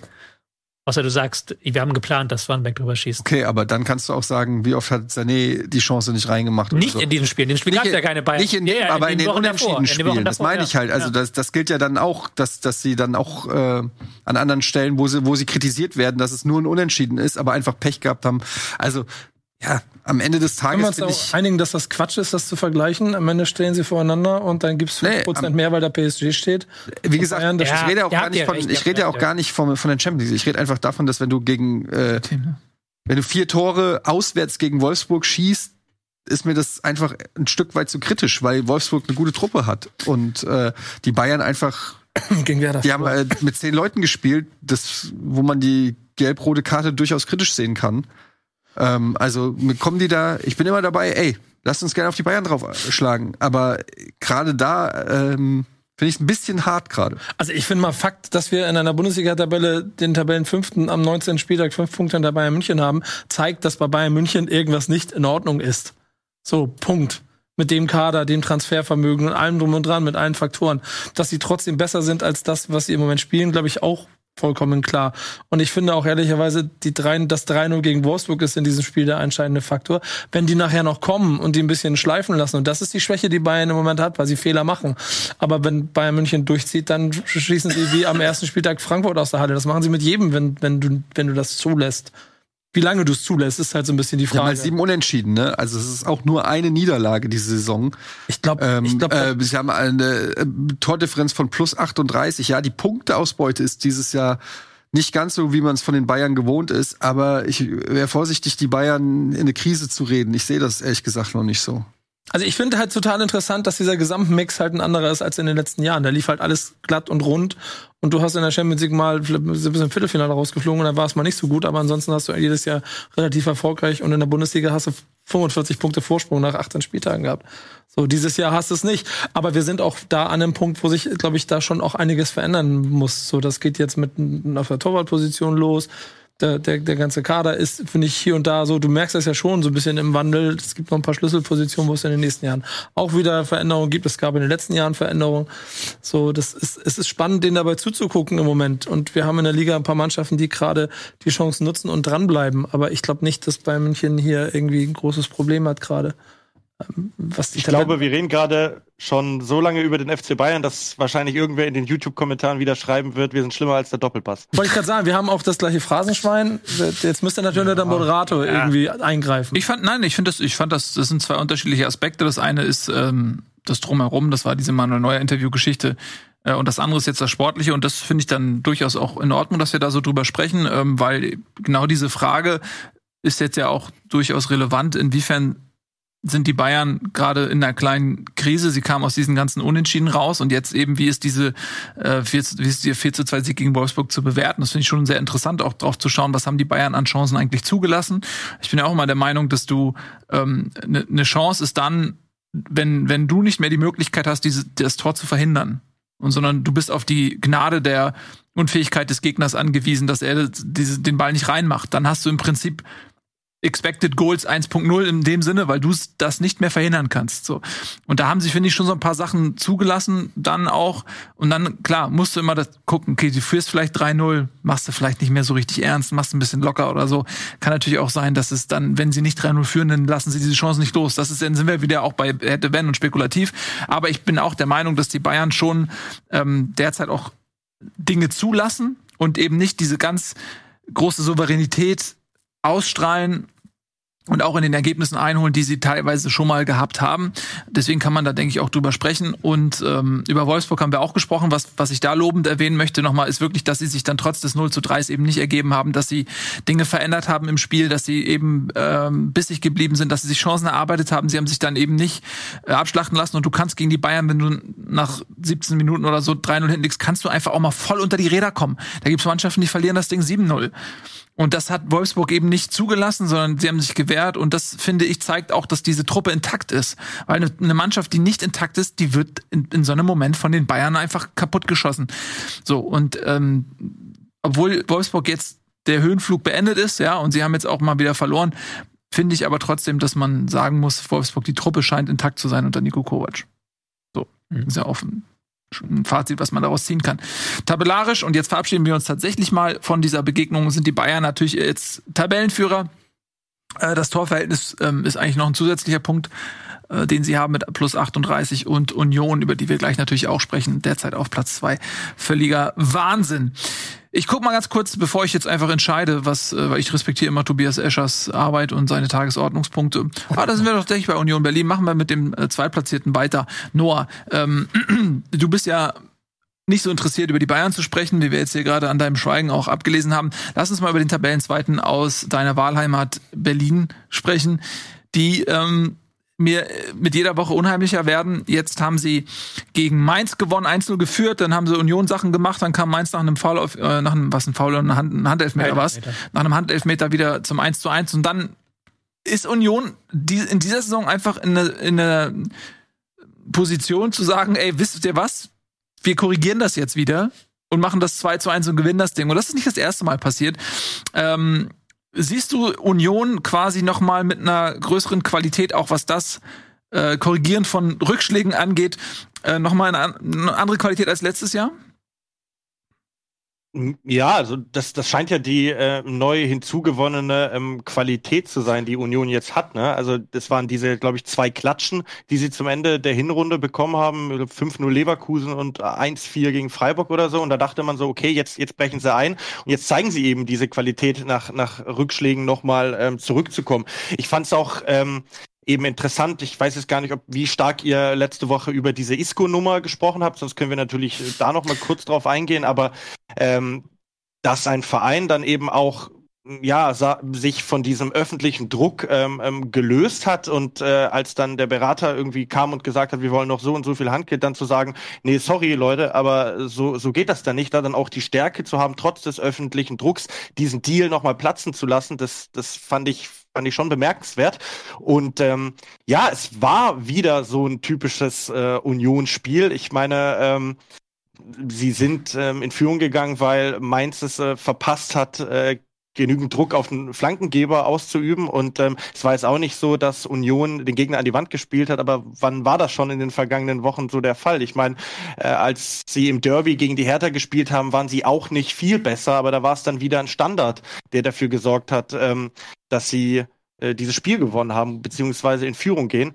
Und ähm, ja, die große Frage, finde ich, bei Union Berlin ist eben, ähm, weil wir jetzt auch mit Kevin Behrens einen eigentlichen Zweitligastürmer haben, der da Jordan in der, in der Spitze äh, verdrängt hat, ähm, wie diese Mannschaft funktionieren würde, wenn Urs Fischer nicht mehr da wäre. Weil mhm. das ist wirklich ein, ein Sammelsurium an Spielern und dieser Mann, dieser Trainer scheint es wirklich zu schaffen, diese Mannschaft als Kollektiv immer wieder zu Leistungen zu bringen, die dann dafür sorgen, dass sie äh, ja, äh, das Spiel mit einem Tor Unterschied gewinnen und ähm, Mainz ist, ich habe das Spiel auf dem Second Screen im, im ähm, Einzelspiel sogar geguckt, weil ich es mit einem Mainz-Fan zusammen geguckt habe. Und der ist auch ein bisschen ähm, verzweifelt anhand der ja, harmlosen Offensivbemühungen von Mainz 05. Ähm, aber ja, dann hat Union eben wenig zugelassen. Mainz hat diesen ähm, etwas also einen verdienten, aber glücklichen Handelfmeter äh, zugesprochen bekommen. Aber dann wieder Union Berlin einfach wie die dieses 2 zu 1 rein gekämpft haben. Also es war wirklich so, sie haben richtiges Pressing gespielt, sie haben die Mainzer so unter Druck gesetzt und dann ist der Ball eben Jordan, ausgerechnet Jordan, der ja seinen eigentlichen Stammplatz verloren hat, vor die Füße gefallen, der macht ihn rein. Es ist beängstigend gut irgendwie, wie das läuft bei Union. Dem schließe ich mich an, tatsächlich. Ähm, und ja, spielt sich, wie gesagt, auf den zweiten Tabellenplatz, einen Punkt hinter den Bayern. Wir haben ja schon häufiger mal über das Grundkonstrukt Union gesprochen, was so die Strategie auch hinter den Verpflichtungen ist und weshalb das dort auch so gut funktioniert. Mm, warum ist das eigentlich nicht kopierbar? Warum können sich andere Vereine nicht sagen, ey, wow, das funktioniert? Machen wir es genauso? Ist das, ist das schwer?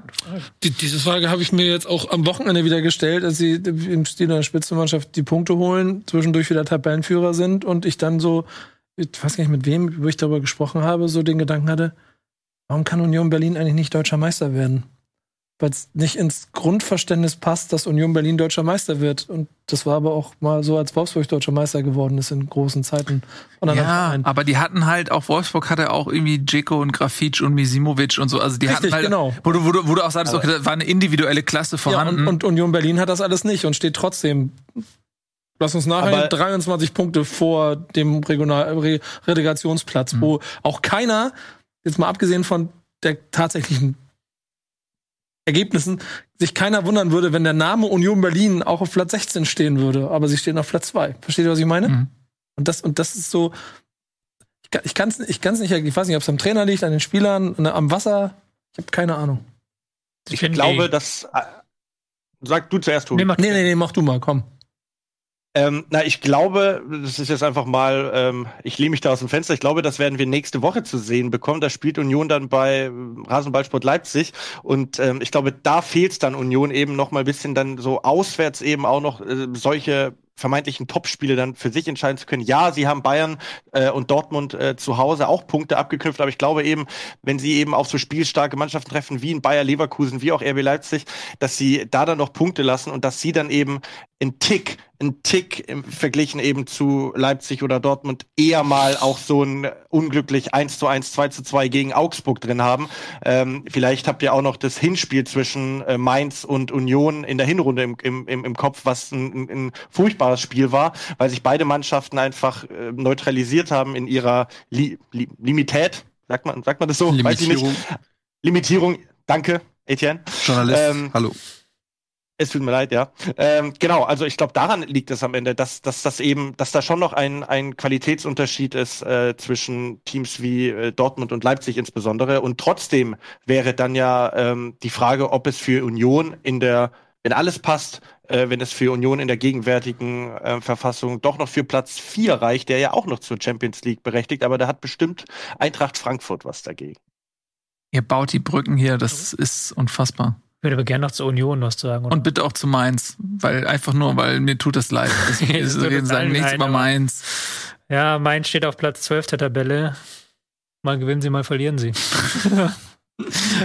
nee, ich sag ja noch was zu Mainz. Wir ja. waren ja gerade bei Union. Mhm. Wo ich will nochmal deine Frage eingreifen. Warum funktioniert ja. das eigentlich?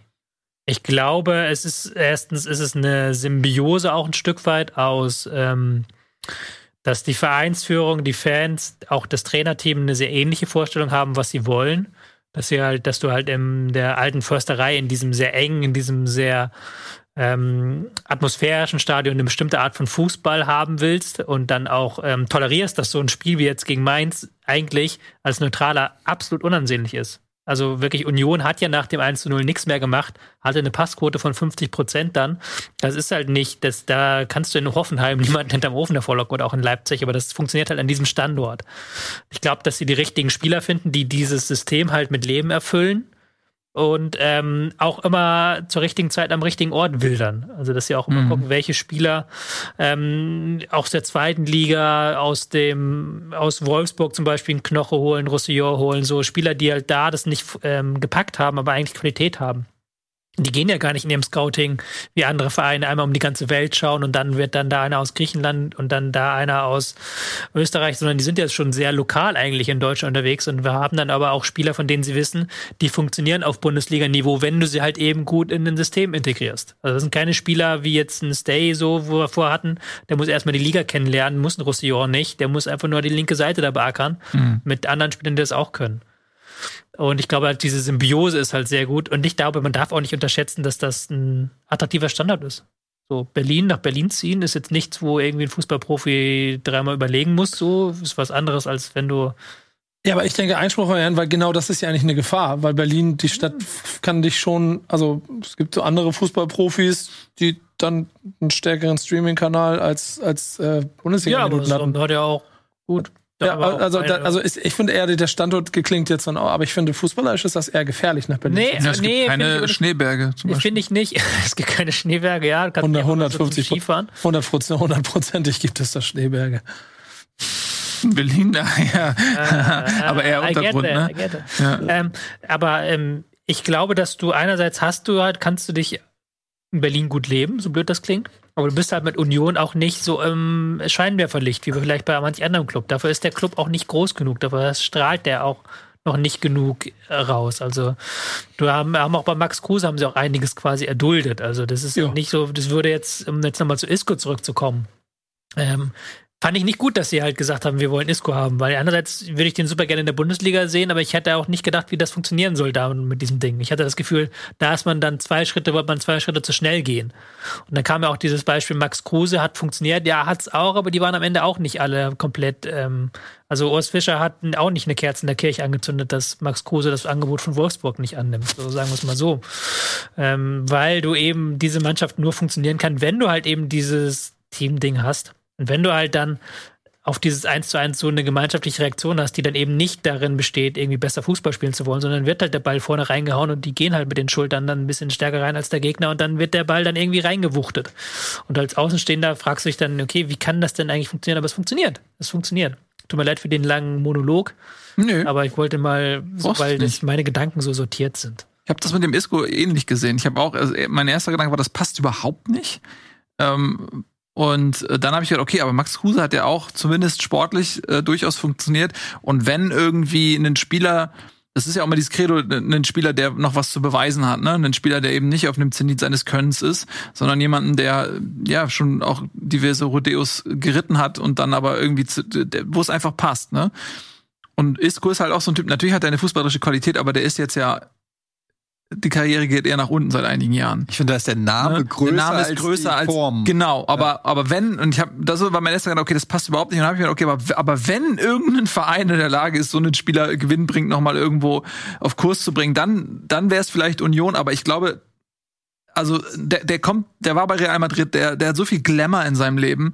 Ich weiß nicht, ob der, ob das gepasst hätte ins Kollektiv. Ich glaube, das war auch so ein bisschen Hybris, nicht? Aber Man hatte das- so gedacht, vielleicht Union, das Ja. hat bei uns bei allen geklappt, dann klappt es jetzt auch bei denen. Aber ich finde gerade das war das, also als Außenstehender wohlgemerkt, war das das Interessante an diesem vermeintlichen Isco-Transfer. Ich hätte es gern gesehen, dieses Experiment Superstar an der alten Försterei, also wirklich Weltstar an der alten Försterei. Der ist ja vom Namen her noch mal größer als Max Kruse. Nicht von der Leistung unbedingt oder vom passenden Profil, aber vom Namen her. Isco, als ich das das erste Mal gelegt habe, habe ich gedacht, es gibt noch einen. Weil ich nicht glauben konnte, dass die wirklich den meinen, der da im Gespräch ist. Ja? Also ich hätte es gerne irgendwie gesehen, weil ich eh immer diese Fantasy habe, haben wir auch schon mal drüber gesprochen, bei Ronaldo oder so, der ist so reich, warum geht er nicht mal zu irgendeinem kleinen Verein? Ja, ist er doch jetzt. Ja, okay, stimmt schon, ja. Aber du weißt, was ich meine, so zu irgendeinem kleinen Traditionsverein und ist da einfach der Superstar und scheißt auf die Kohle, weil es ihm ja eh nicht mehr ums Geld gehen muss. Und das wäre sowas gewesen. Aber ich glaube tatsächlich für Union ist es im, nach hinten raus gibt es überhaupt nicht die Notwendigkeit, weil die Mannschaft, das Mannschaftsgefüge funktioniert gerade wie geschmiert. Ich würde da gar nicht jetzt das Risiko eingehen mit so einem Superstar, der dann vielleicht Allüren hat oder besondere Behandlungen erwartet oder Freiräume erwartet. Das Risiko, das zu, äh, würde ich gar nicht unbedingt eingehen. Hat das jemals funktioniert, alterner Weltstar irgendwo hin?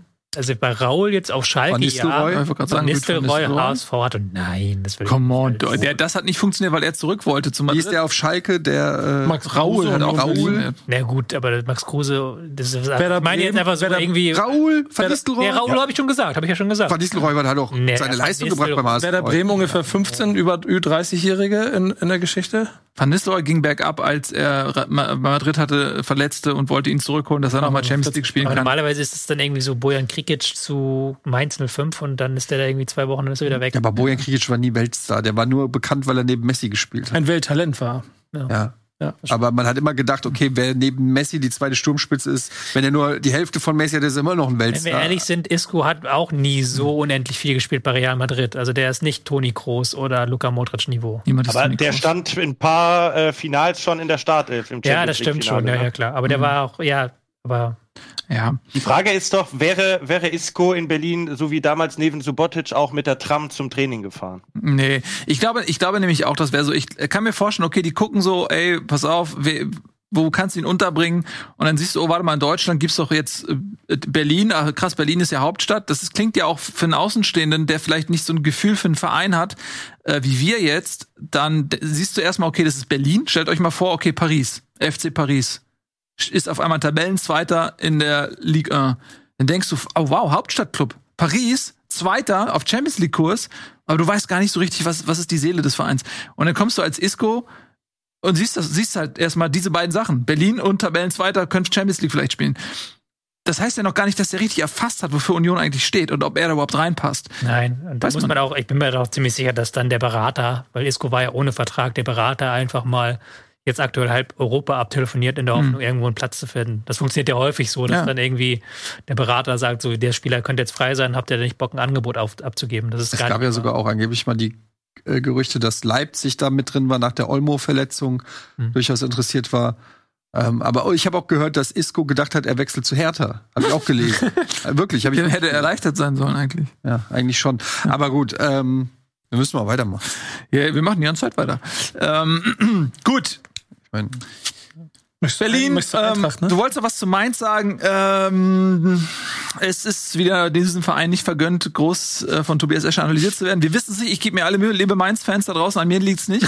So, es liegt ausschließlich an Tobias Escher. Ihr könnt ja mal ein Referat über Mainz machen. Und ja, ja. ähm, kann ja gerne ein Referat vergeben. jetzt, 105. jetzt äh, hältst du mir hier ihr den euch auch Spiegel nicht vor. Also das finde ich. äh, Prügelt ihr euch auch nicht drum. Guck mal, sehe ja alle, wie sie hier, hier so, Ja, ja, nee, ich habe oh, Laptop nicht dran zu tippen. und so. Ich gucke mir gerade, die äh, Statistiken von Mainz an, um hier ähm, Ja. Einwirken zu können in deine äh, Ausführungen. Nein, Stellt euch mal vor, ähm, Isco wäre bei Hertha gelandet, dann hätte er wahrscheinlich dafür gesorgt, dass äh, Ich sie nicht jetzt deine Überleitung. zu 0 gegen Eintracht Frankfurt verloren hätte. Ähm, so kann Frankfurt sich gerade noch mal retten. Ich liebe, ich liebe Überleitung. Hm, das ist gut. Und äh, Kolo Moani hatte ein bisschen Bock an dem Tag tatsächlich. Keine Spur von WM Blues. Kannst du das bei Lied- ihm kannst du es mal singen? spüren, nachdem er mit den Les Bleus Kolo, Kolo Muani, glaube ich. Nee, das ist noch anders. Das ist noch- Kolo, Kolo, Kolo, Ich hab's auch nicht- Kolo Moani. Kolo Kolo Kolo. Ah. Ich such das mal. Oder Tobi? Kolomoani. Oh, bitte. Oh mein Gott. Oh mein Die Frage ist ja, wie lange werden wir den Song singen?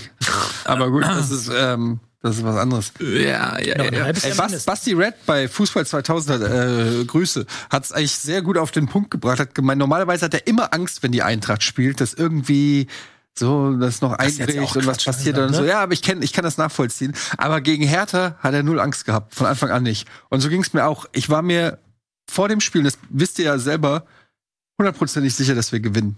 Ich weiß nicht warum. Ich, ich war mir einfach hundertprozentig sicher vor dem Spiel, dass das drei Punkte werden. Und so kam es auch. Und es war auch während des Spiels, gab es keinen Moment, wo ich dran gezweifelt habe, dass es nochmal gefährlich wird. Sag ich ganz ehrlich. Habe ich nicht oft. Sollte ich arrogant klingen. Es war dieses eine Mal, war dieses Gefühl da. Ähm, und es hat sich bestätigt. Wollt ihr wissen, warum? Ja, erzähl. Ja, Eintracht Frankfurt einfach mega geil gerade ist. Es ist wirklich so. Oh, ich wusste immer, dass es irgendwann kommt und das ist. Es ist aber so. Du weißt doch, dass es so ist. Mm, ja. Ich weiß, es fällt dir schwer. Ich kann das komplett verstehen, wenn es nicht so ist. Aber ich sage das komplett objektiv. Ich sage das nicht als Frankfurter oder als Eintracht-Fan. Ich sage das objektiv.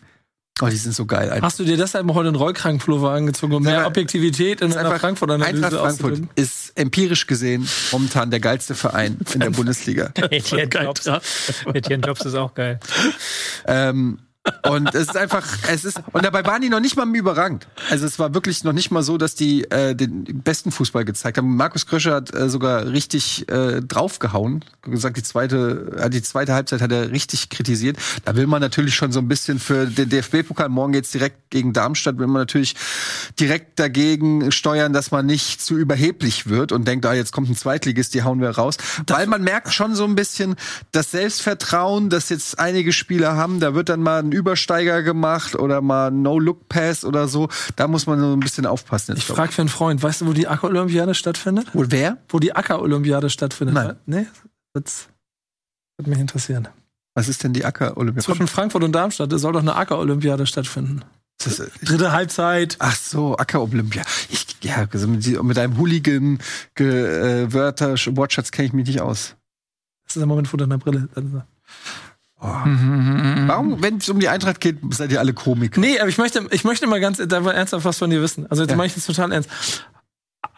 Ich habe das Gefühl, Eintracht Frankfurt wird die neue Nummer zwei im deutschen Du Profifußball. musst es jetzt nicht wieder gut machen, nicht überkompensieren. Nein, nein, nein, Leute, ihr denkt, das ist. Lass ihn bluten, lass ihn bluten. Nein, ich meine das tot ernst. Nein, Bullshit. Also, Ich habe ja, das Gefühl, na ja, du hast viel aber dein. Gefühl trügt sich Äh, einfach aus wirtschaftlichen Gründen. Leipzig, Dortmund und Leverkusen werden immer oder zumindest auf, auf Jahre hinweg einen wirtschaftlichen Vorteil gegenüber der Eintracht haben. Und sie haben jetzt das Glück, dass sie ein paar Spieler gefunden haben, die perfekt zusammenpassen und äh, auf einem sehr guten Niveau sind. Wenn diese Spieler den Verein verlassen, wird man wieder neue finden müssen und dann werden die Karten wieder neu gemischt. Und äh, wenn du dir siehst, dass ja gut, ist jetzt FC Bayern, aber die holen sich einfach mal für 70 Millionen irgendwie einen, äh, leihen sich einen Cancello. Den sie nicht kaufen Ja, werden. Den sie nicht kaufen. Also, sie, sie nicht vielleicht war es? Verhandlungstaktik, aber äh, Salihamidzic hat schon gesagt, dass das da derzeit schwer vorstellbar Ja, ist, dass okay, sie diese Option ziehen. Aber du hast ja Grund, im Grundsatz hast Aber, du ja recht. aber es ist einfach Dafür noch kriegst mal, du 90 Millionen für Kolo Kolo Ja, warten wir mal, warten wir es mal ab. Aber ja, ich, ich äh, bin natürlich zufrieden mit der, der Mannschaft. Da, äh, das Problem bei ist, wie bei anderen Vereinen auch, ähm, dass die Spieler die Eintracht trotzdem als Sprungbrett sehen. Auch in der Vergangenheit Funktionäre und Trainer, so Aber dass du auch du- mal gucken musst. Auch ein, auch ein Glasner wird irgendwann sich fragen, was kann ich hier bei der Eintracht eigentlich noch erreichen? Außer regelmäßig Champions League. Und das ist fraglich, wenn ein Kolumuani und ein Lindström erstmal weggehen. Ähm, jetzt wird ein Kamada im Sommer, ein So vermutlich die Eintracht verlassen. Das sind alles Spiele, die muss erstmal ersetzen. Ich glaube, ich, sehe die realistische Chance, dass Eintracht oben dran bleibt, wenn sie jetzt Champions League wieder gewinnen. Das ist ja so ein Champions League gewinnen. Der Champions League Qualifikation holen, so, tut mir leid, Champions League. dann auch, dann erst recht, aber ähm, das ist ja so ein selbstverstärkender sind Effekt. Du spielst. Champions League, qualifizierst dich wieder, kriegst das Geld. Ich glaube, diese Transferperiode im Sommer ist sehr wichtig, wie du gesagt hast schon, weil da noch mal einmal kriegst du wieder so viel Geld rein, aber musst auch wieder den Kern der Mannschaft ersetzen. Ähm, So viel Geld kriegst du gar nicht rein. Du hast drei Leute mit äh, So, Kamada und Endika, drei Startelf-Spieler, die alle ablösefrei ich dachte jetzt gehen. an Muani in erster Linie. Gut, Moani wird Kohle reinspielen. Ja, Ja, aber, aber dafür, wie gesagt, drei andere Leistungsträger werden den Verein ähm, einfach verlassen. Weil Ja. nämlich dann, wenn du das jetzt, äh, wenn du jetzt da noch oben bleibst, dann bist du irgendwann in der in der Klasse, dass du ähnliche Gehälter vielleicht zahlen kannst wie Leipzig oder Dortmund, dann halt nicht mehr ganz so viele Orte dahin hast, wo die Spieler abwandern. Momentan ist halt Eintracht noch ein Verkaufsverein. Da müssen wir auch brutal ehrlich sein. Eine schlechte Transferperiode und Eintracht oder Union oder auch Freiburg, die sind dann wieder in der Tabellenmittelfeld, weil die eben nicht über dieses Grundkapital, sag ich mal, verfügen wie bestimmte Investorenvereine oder eben Dortmund, die ähm, das Stadion ähm, einmal nur ausverkaufen müssen und dann da ein paar Trikots verkaufen müssen und dann schon mehr Geld einnehmen. So.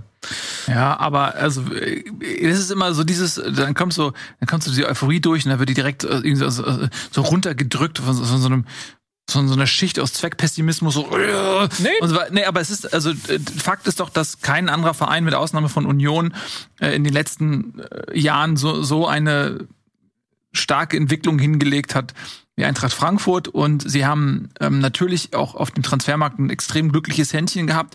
Jetzt muss man natürlich gucken, okay, jetzt hast du da ein bisschen auch, ne, also äh, Scouting-Abteilung so ein paar Abgänge. Mal gucken, wie sich das dann ähm, bemerkbar macht und ja, einige sind ablösefrei, aber allein wie der Kolo Moani, der ist ja auch ablösefrei gekommen, muss man auch mal sagen. Also das ist ja ein Geben und ein Nehmen. Und äh, wenn die Entwicklung weitergeht, dann wird der einfach für richtig, richtig, richtig viel Geld wechseln. Und dann hast du halt auch wieder einen Handlungsspielraum. Und äh, ja, also ich glaube schon, dass sich Frankfurt dieses Jahr sportlich für die Champions League qualifizieren wird. Ich glaube schon, dass sie ähm, ja vermutlich, ich weiß nicht, ob es Union hat mich schon oft Lügen gestraft, aber ich, also ich, die sind einfach so gut dieses Jahr. Und sie sind ja auch in der Champions League noch nicht rausgeflogen. Ne? Also die haben ja realistische Chancen auf das Viertelfinale. Und da kriegst du ja auch nochmal unfassbar viel Kohle. So, und Ja. dann musst du halt das Geld einfach auch sinnvoll einsetzen. Also ich, es stand nie besser um den Verein und da kann man auch, glaube ich, mal ein bisschen Optimismus zulassen.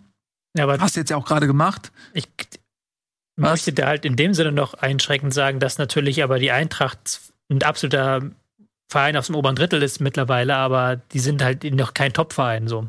Sondern der Unterschied halt zwischen Dortmund, Dortmund muss vielleicht seine besten zwei, drei Spieler abgeben, aber die haben halt so einen Kern an Spielern, für die gibt's nichts Höheres mehr. Ja, aber, aber Und du, der alleine, Eintracht Frankfurt, der reden. gesamte Eintracht Frankfurt-Kader könnte von Dortmund, wenn Dortmund da ein Angebot machen würde, würde Dortmund mehr Gehalt zahlen. Oder Ja. So, aber allein, dass wir jetzt schon darüber reden, auf dieser Ja. Ebene. Äh, Natürlich sind die nicht, das ist ja Quatsch, natürlich können die nicht da sein, wo, wo Dortmund ist oder wo Bayern ist und auch nicht, wo Leipzig aber ist. das war doch, das war doch die Frage Ja. von Nico, über die wir diskutieren. ja, aber Nico wollte sich beliebt machen, weil er gerade erst einen Spruch gebracht hat und den wollte er überkommen. Ja. Nein, nein, nein, nein, nein, aber nein, lass nein. uns Ich meine das tot ernst. Ich meine das wirklich tot das, ernst. das Ding ist, natürlich ist die Eintracht auf einem guten Weg, auch sich in den Top 5, Top 6 der Bundesliga zu qualifizieren, aber es gibt einfach diese wirtschaftlichen Probleme. Du hast einfach zwei Ja, Vereine mit Geldsheet und dann hast du Dortmund und, und äh, Bayern, die einfach auf diesem Niveau schon seit äh, Jahrzehnten oder Dekaden oder zehn Jahren oder so sind. Dann das korri- musst du halt erstmal durch Konstanz äh, abliefern.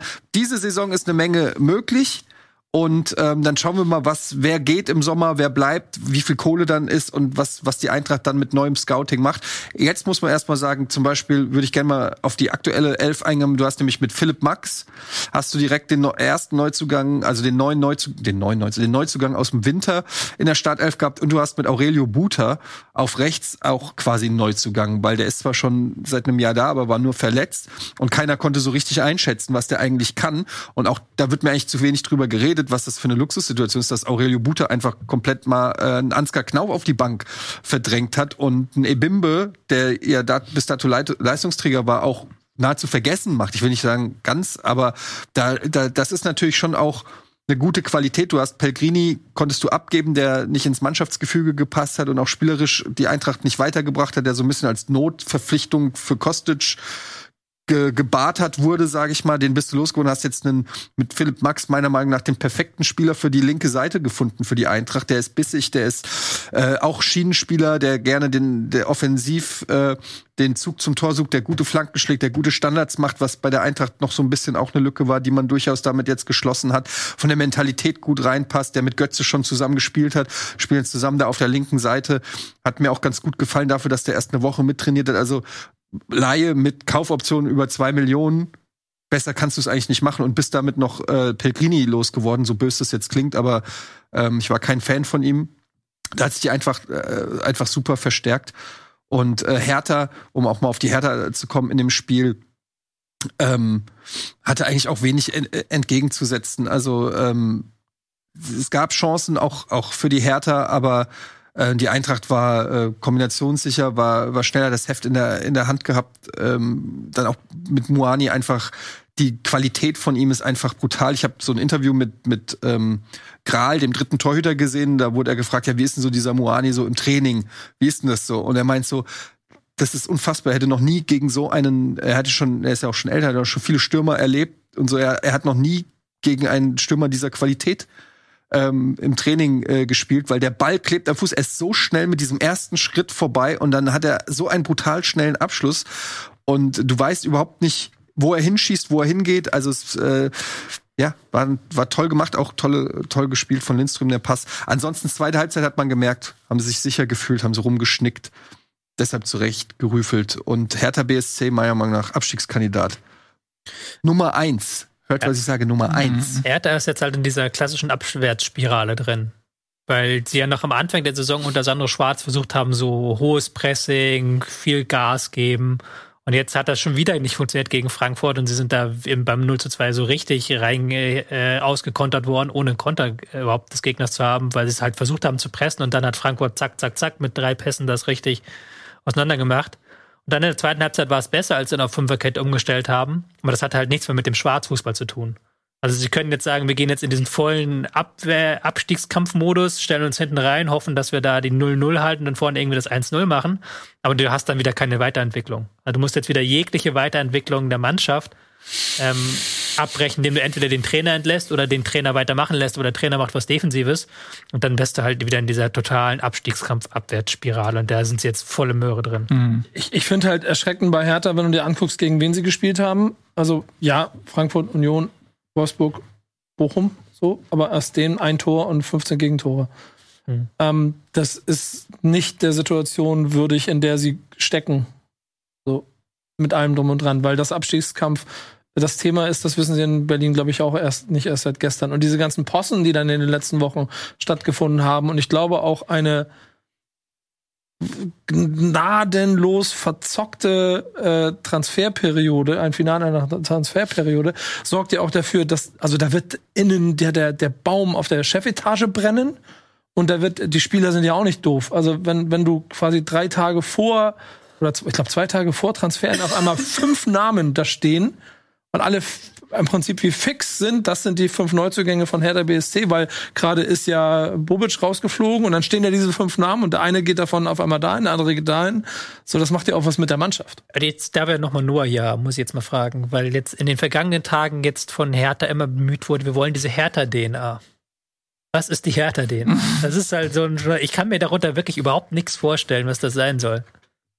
Also, das Spannende, also ich lebe jetzt seit 2014 in Berlin ähm, ich habe. Es tut mir leid 2000, Ja, ähm, davor habe ich in einem ähm, 5000 Einwohner Kaff in Baden-Württemberg gewohnt. Wäre das besser? Ja.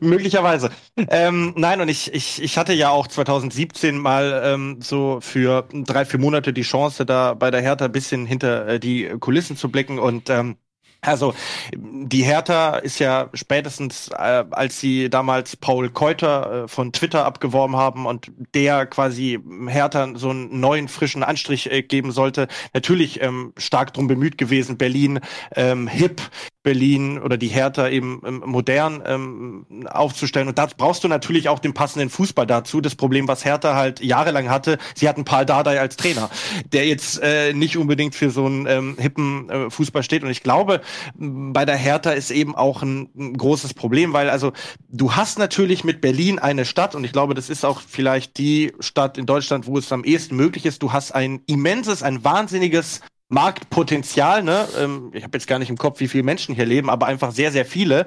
Und äh, das Olympiastadion ist ja oft auch nur äh, zur Hälfte gefüllt, ne? Aber dabei leben hier so viele Menschen.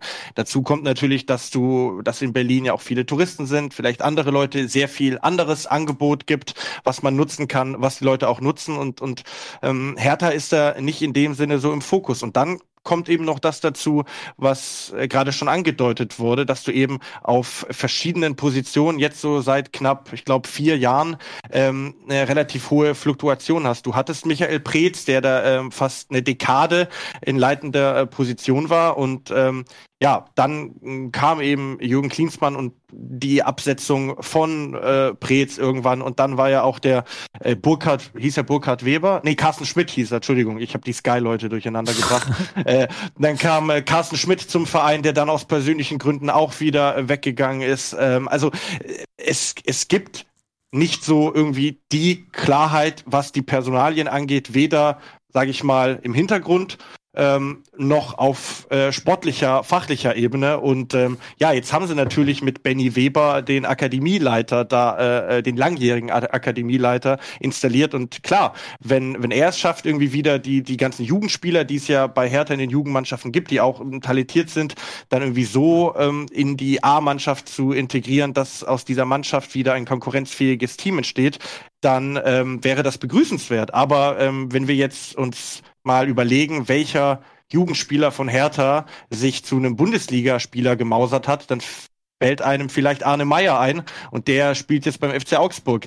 Also ähm, da kommt ja auch nicht so viel nach. Ähm, ich hoffe, ich habe jetzt mit meinem Monolog so ein bisschen äh, darstellen können, was die Problematik ist. Ja, vielen Dank. Ähm, ich weiß immer noch nicht, was die Hertha DNA ist tatsächlich. Ähm, aber die Tatsache, dass selbst du das nicht in Worte fassen kannst, zeigt ja vielleicht auch, dass da gar nicht so viel ist.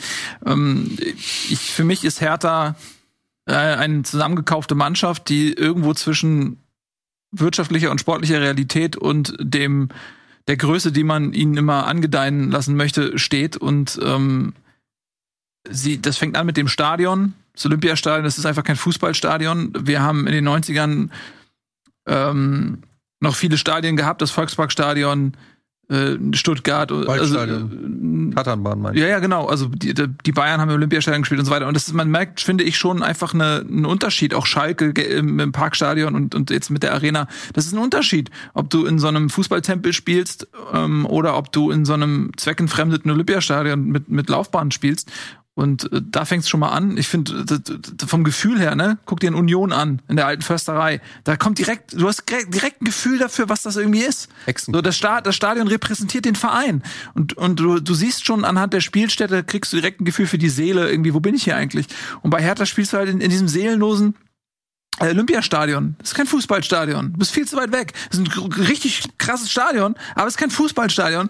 Ähm, und da fängt es, finde ich, schon mal an. Und dann geht's da los, dass da, äh, dass diese ganzen Spieler zusammengekauft werden, die, wo, wo du irgendwie bei den, bei kaum jemandem das Gefühl hast, okay, der weiß, was, der weiß, wo er da ist. Was ist denn die Hertha-DNA? Der weiß das. So, das, das, und ich glaube, bei Hertha muss wirklich einmal die müssen neu aufgestellt, die müssen defragmentiert werden, einfach mal komplett neu aufgestellt werden äh, und, und dann kannst du irgendwie vielleicht auch eine härter DNA entwickeln, weil ich sehe es momentan, ich sehe es Die nicht. härte DNA kann ja nur das mh, ehrliche Arbeiter-Element Ja, aber das ist Union.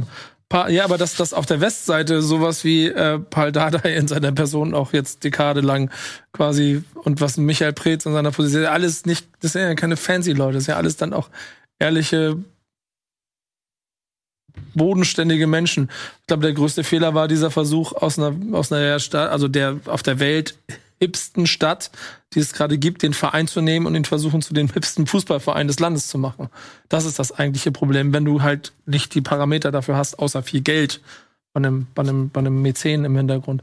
Denn wenn du dich mit Herr Thaner, und ich habe jetzt immer mit einem so ein bisschen mehr zu tun, mit dem, mit dem Tommy, der diesen, ähm, diesen Big City Club Twitter-Account macht, wenn ich dem dabei zuhöre, wie der für über seinen Verein steht, da ist schon Leib und Seele und Blut drin. So, das kann man denen, glaube ich, nicht absprechen. Fakt ist aber einfach, dass es viele Parameter gibt, die, sagen wir so, ich formuliere es mal so, dass in Frankfurt, wenn du Frankfurt in ein 70.000 Mann Stadion mit einer Tatanbahn packen würdest, würde die Kurve auch anders wirken, als wenn du es in ein 50.000 Mann Stadion mit hohen Ja, aber das ist ja auch das Dings- sich selbst versteckende? Effekt. Du siehst ja bei der Eintracht ist ja ein ganz gutes Beispiel. Du siehst ja, okay, auf einmal hast du da die Stimmung und das wiederum fördert ja den Nachwuchs. So auf einmal hast du dieses Image von, oh krass, die krassen Frankfurter Fans und dann, äh, wow, guck mal hier, die, die, zack, und dann äh, fahren die alle, äh, pilgern die irgendwie in, nach Europa und repräsentieren dort ja auch etwas. Ja, aber ich habe gerade mich mit, mich mit dem Hertha, also mit dem, mit dem, nee, nee, ich habe mich gerade mit einem Ultra aus einem anderen Verein darüber unterhalten und habe auch so bei Hertha gedacht, ey, das ist irgendwie nichts. Und der hat sofort die, die, die, die Fan,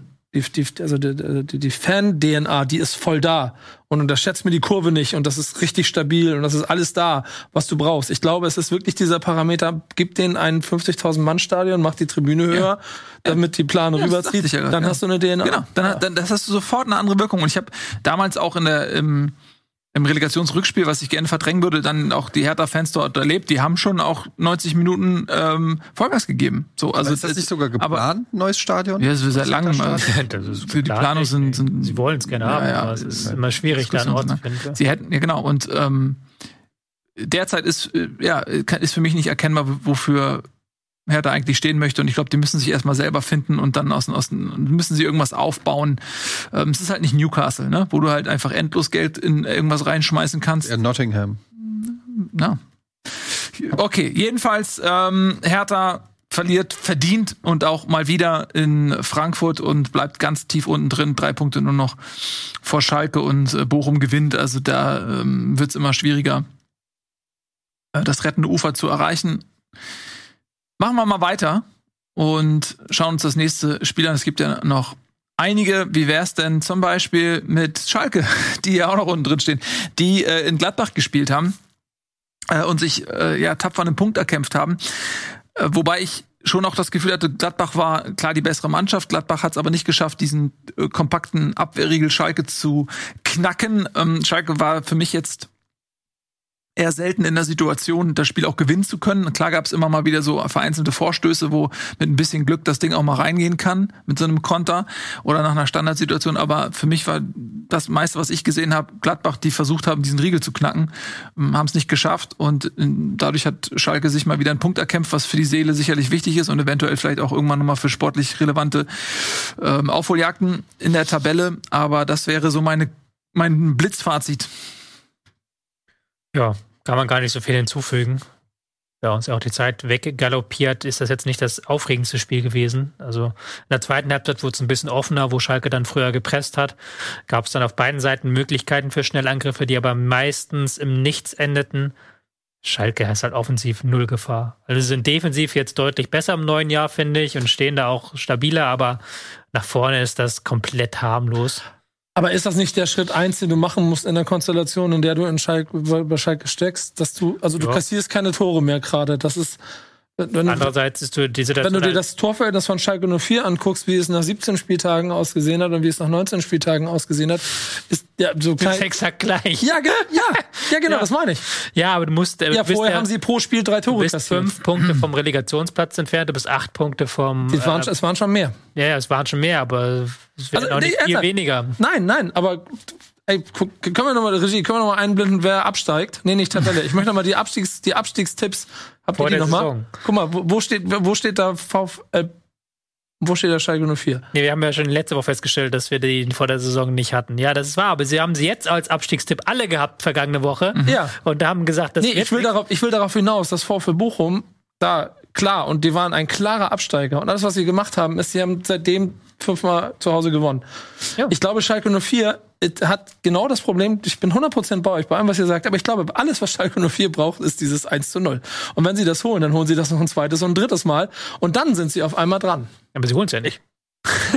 No. Ja, aber vielleicht ist der einzige Hoffnungsträger, den Schalke äh, in der Offensive hat, tatsächlich Rodrigo Salazar, also auch noch ein Frankfurter. Also ähm, Ja, aber da, weil- da, wie da gehe der- ich voll mit, da gehe ich voll mit. Ja, weil, weil der hat gegen Köln, äh, als er reinkam, gleich mal so Pässe gespielt, da dachtest du dir, okay, der kann auch beim FC Barcelona spielen. Also äh, vielleicht ist er dann das belebende, kreative Element, das Schalke gefehlt hat, aber trotzdem brauchst du dann jemand, der die Dinger reinmacht. Vor allem aber musst du der erstmal kann halt Salazar auch spielen was. lassen. Mhm.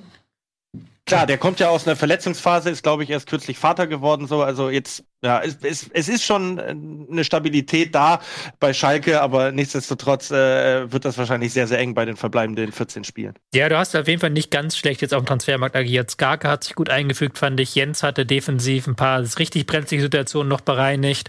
Ähm, Balanta fand ich jetzt persönlich nicht so gut, aber er hat sich wenigstens in die Zweikämpfe reingeworfen. Da kannst du zumindest eine Hoffnung schöpfen, leise. Auch der eingewechselte Frei, der dann vielleicht Terodde noch mal ein bisschen Feuer unterm Hintern machen kann. Ich habe ich hab heute einfach Bock, immer ein bisschen dagegen zu sein, weil Mhm. es mir so eintönig ist, was hier erzählt. Denn ja, also Schalke, klar, wenn, wenn Schalke am Ende absteigt, dann können wir alle sehen, ja logisch, die steigen ab. Aber guck, guck mich nicht so Ich bin gespannt, wie du jetzt gegen sein wirst. Nee, weil, weil du, also, du, sagst ja schon, nee, es ist ja ganz gut, aber du hast ja vorher gesagt, wer soll der Tore schießen? Du siehst nichts, Schalke. Ja. Also sagst du, Schalke steigt ab. Ich sag gerade auch, vollkommen recht, dann wundert sich keiner. Schalke spielt jetzt gegen Wolfsburg, Union, Stuttgart, Bochum und dann haben sie das Derby. Das sind, fünf, das sind die fünf Wochen. In denen entweder, ent, entweder du holst mit dem Derby, äh, schließt du zum Tabellen 15. auf, weil du Borussia Dortmund wie auch immer 2 zu 1 schlägst, oder dann ist das Thema durch. Das ist meine Theorie. Was sagt ihr? Ich sag, dass äh, die Qualität auf Schalke eigentlich nicht ausreicht, aber dass es immer wieder Situationen gibt, ähm, wenn du ein bisschen Momentum, ein bisschen Spielglück hast und äh, wenn sie jetzt sagen, okay, auswärts holen wir einen Punkt mit und zu Hause mit der Kulisse im Rücken, vielleicht schaffen wir irgendwie noch irgendwie uns mal aufzubäumen.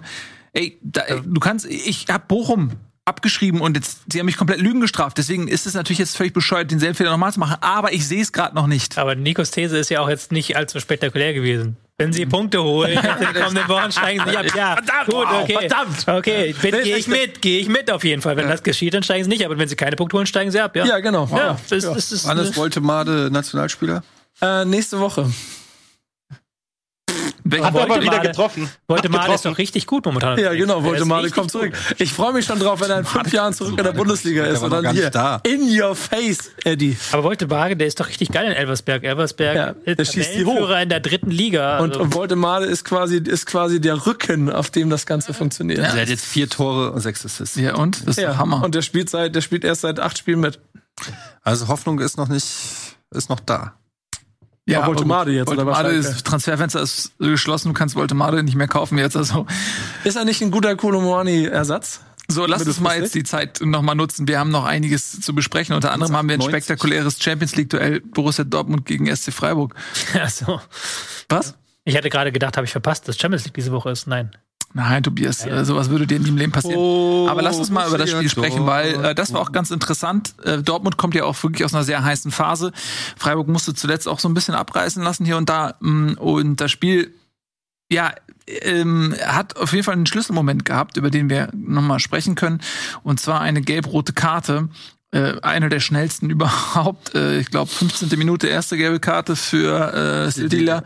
Und dann äh, 17. Spielminute direkt eine gelb-rote Karte, weil er einfach Adeyemi nicht in den Griff bekommen hat, der an ihm vorbeigesprintet ist. Und er konnte nur mit äh, etwas Nachhilfe ihn dann daran hindern, in den Strafraum einzudringen. Und äh, meiner Meinung nach ist dann auch berechtigterweise mit Gelbrot vom Platz geflogen. Und dann ist natürlich, wenn du so früh nur mit zehn Mann spielst, für Freiburg auch schwer in Dortmund. Äh, Und dann kam auch in der 26. Minute durch den Ex-Freiburger Schlotterbeck dann das 1 zu 0. Dann ist Freiburg zwar nochmal zurückgekommen, ähm, kurz vor der Pause durch Höhler, aber dann in der zweiten Halbzeit hat Dortmund ein bisschen aufgedreht, hat auch äh, früh zwei Tore geschossen, ist 3 zu 1 in Führung gegangen und dann war die Nummer auch durch. Ähm, erwähnenswert auf jeden Fall das erste ähm, Tor von äh, Haller, der nach seiner Erkrankung in der Startelf stand und ähm, auch getroffen hat. Das war, glaube ich, nochmal so ein emotionaler Moment auch. Äh, und ansonsten ein souveräner Dortmund-Sieg. Ja, also irgendwas hat sich Streich dabei gedacht, ähm, Höhler als ins Mittelfeld zu stellen, halb rechts und äh, als Rechtsverteidiger, aber was auch immer ist nicht aufgegangen. Sedia hat in der ersten 17 Minuten dreimal Foul spielen müssen. War schon beim ersten Foul eigentlich, da hat der Schiedsrichter schon milde walten lassen und gesagt, kriegst kein Gelb. Deswegen fand ich auch die gelb-rote Karte nachher in Ordnung, weil er halt wirklich einmal gesagt hat, hier noch kein Gelb, zweites Foul gelb, drittes Foul dann gelb-rot. Ähm, ab- absolut überfordert. Und dann hat Dortmund mit diesem kleinen, äh, unnötigen 1 zu 1, aber dann nach der Pause haben sie dann wieder über die linke Seite viel Gas gegeben. Guerrero mit einem starken Spiel. Kannst du dann nicht meckern und war eine wirklich gute Leistung von Dortmund, die ich ja auch manchmal kritisch gesehen habe.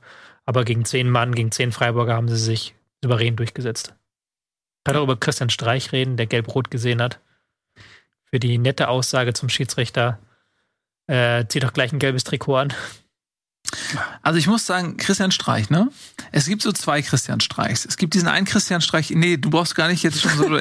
Ich Äh, höre es- nur zu. Ja, es gibt den, diesen, diesen Pressekonferenz äh, Christian Streich, der immer sehr reflektiert ist und auch ähm, sehr, oft sehr, sehr gute Sachen sagt. Ich muss aber sagen, an der Seitenlinie äh, ist er nicht immer der, der Gentleman und ähm, Es gibt auch noch den Christian Streich, der von Twitter-Usern in einem Schlägerei-Ranking sehr weit oben angesetzt wird. Das ist der, der dann manchmal Ja. auch so aussieht, dass Ja. er den Schiedsrichter in den Hals beißen möchte. Vielleicht war es auch noch ein modischer Vorschlag. Zieh doch mal ein gelbes Trikot an. Sieht vielleicht besser aus. Ey, wir haben, wir haben das Thema ja gar nicht aufgemacht, aber ist das nicht eigentlich eins, über das man auch mal reden müsste? Dass, also, dass jetzt, wir, ich habe das Gefühl, da ist jetzt gerade so ein Trend drin, dass äh, Beleidigungen sofort mit Rot bestraft werden. Das, also ich habe das Gefühl, es gab mehr, mehr rote Karten für Trainer in den letzten, in der letzten Woche als im ganzen Jahr vorher. ja, aber ganz ehrlich, ich meine, wenn wir reden immer, es wird immer so Respekt gepredigt und so weiter, dann hast du da so 60-jährige Männer, die dann an der Seitenlinie einfach die, die, die emotionale Stabilität eines dreijährigen Kindes aufweisen und einfach sich ungerecht behandelt fühlen. Weißt du, unter was für Druck der steht? Nein, er steht doch keinem Druck. Er ist Trainer bei Freiburg seit 20 Jahren. Der hat doch keinen Druck.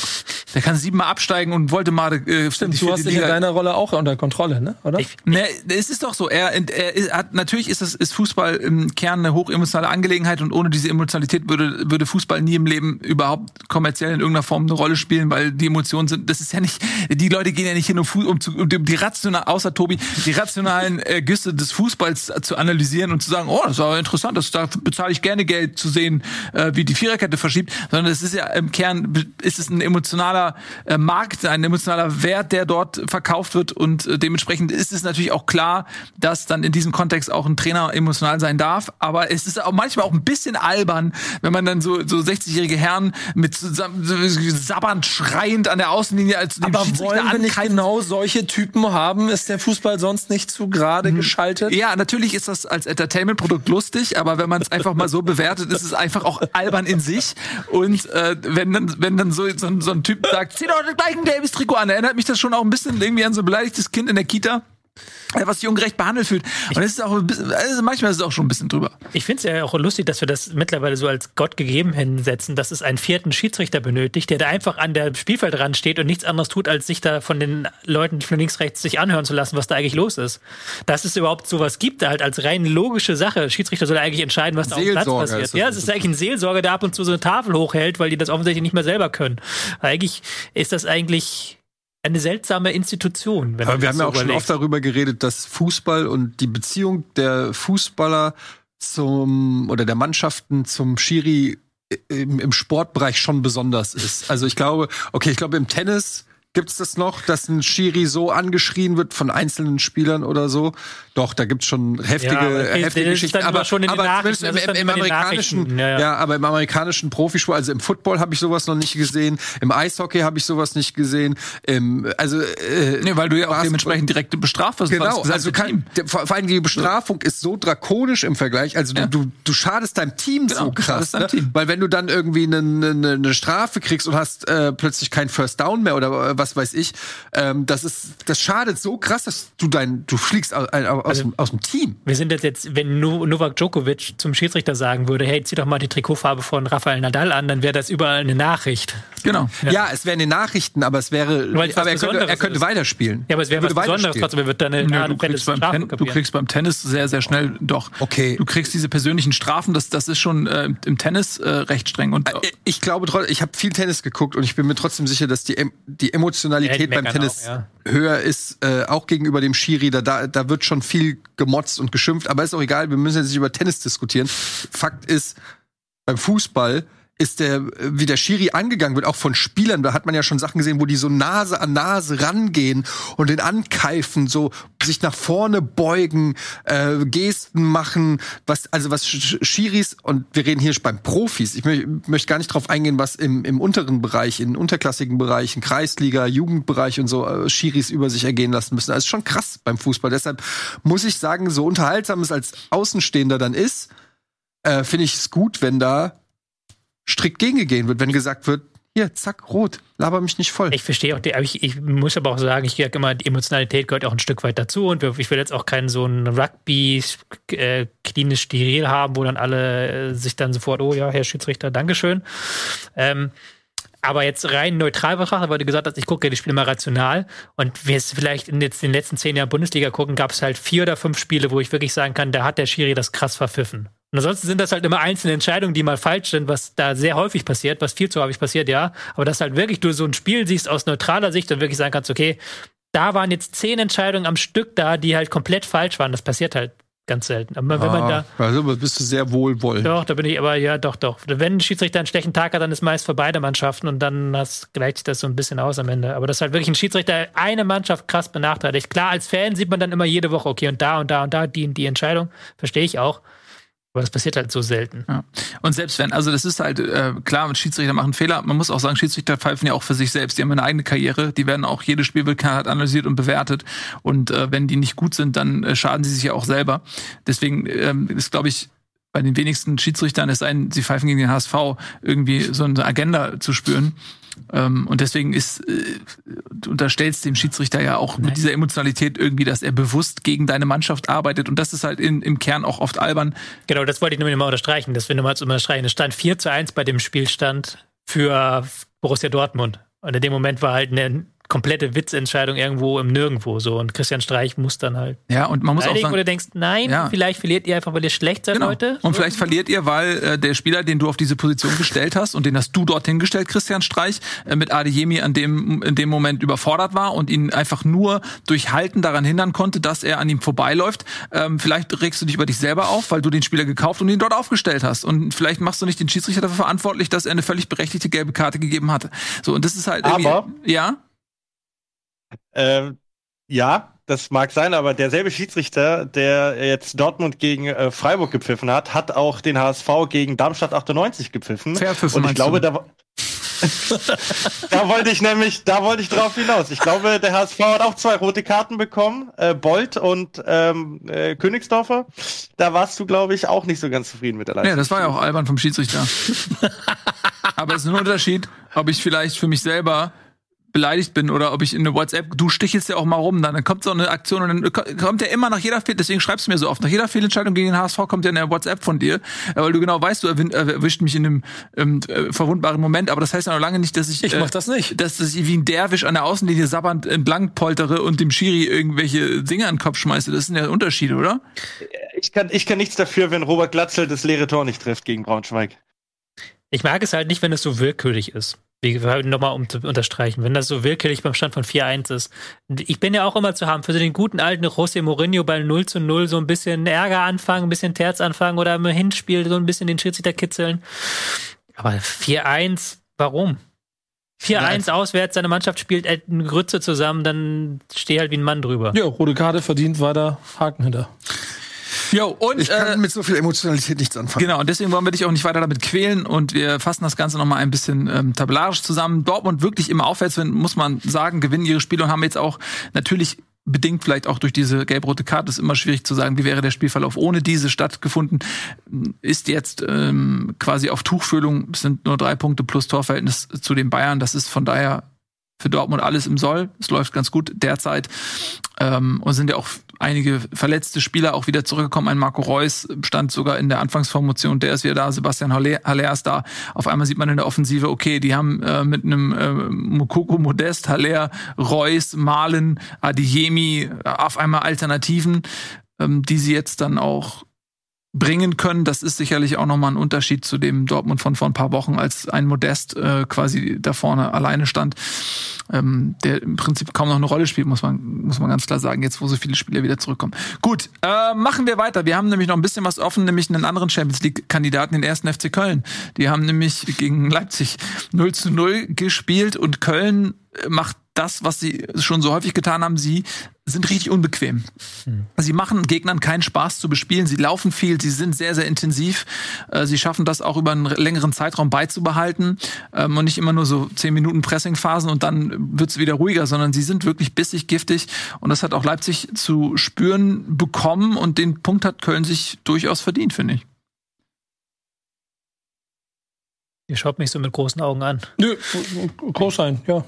Ja, also Ja. ich, Ich finde bei Köln eigentlich ganz spannend, dass sie das alles so grundsouverän machen. lustigerweise sind die ja gar nicht so gut in der Tabelle. Wir haben die in letzter Zeit so gut dargestellt, aber die haben wir noch ein bisschen zu kämpfen jetzt mit der Hinserie. Ja, Tobi, die hatten halt schon ein sehr starkes Programm, das sie jetzt nach der Winterpause Ja, absolvieren mussten. Nein, ich habe auch gesagt, die haben noch ein bisschen zu kämpfen mit der Hinserie, weil sie da ja dann wirklich diesen Einbruch hatten in den ähm, letzten. Aber seitdem, ich meine, also Bremen wirklich außer Halle geschossen, so zu Recht dann bei München Ja. lang, lange geführt und so. Ja, eben. Mhm. Das machen die alle schon sehr, sehr gut. Ja, ähm, und auch die Abwehr momentan wirklich ein Bollwerk. Also die Innenverteidigung, Hübers, Chabot, das ähm, muss man den Hut ziehen. Die spielen sehr, sehr gut. Leipzig hat jetzt auch nicht den besten Tag erwischt. Also da waren dann häufig falsche Entscheidungen dabei. Ähm, ich glaube, Werner und Silva können aus ihren Dingern dann auch mal Tore machen. Dann äh, führen sie 1-0, dann sieht das Spiel ganz anders aus. Dann kann Leipzig auch mit mehr Tempo spielen. Das war, glaube ich, auch so in gewisser Weise ein, äh, ein Knackpunkt. Ähm, Ja, du merkst halt bei Leipzig mit un- Kunku und Olmo hast du noch mal einen anderen Punch. Weißt du noch letzte Woche, die Diskussion? Ja, ich genieße jetzt meinen Drink. Aber ist ja auch wirklich so. Also man merkt es halt, dass da äh, in, in der offensiven Wucht und vor allen Dingen in der Präzision auch noch mal ein bisschen was verloren geht. Auch wenn du mit Silva, Werner, Schoboschlei natürlich jetzt auch keine schlechte Offensive da auf dem Platz hast. Ähm, was gut geklappt hat, ist Zusammenspiel Leimer Schlager. Immer wieder schön äh, übers Zentrum die Beile verteilt, Be Beile, Bälle verteilt auf die Außen. Ähm, aber tatsächlich Silva und Werner hätten einfach auch Tore schießen müssen aus, aus Sicht äh, von Leipzig.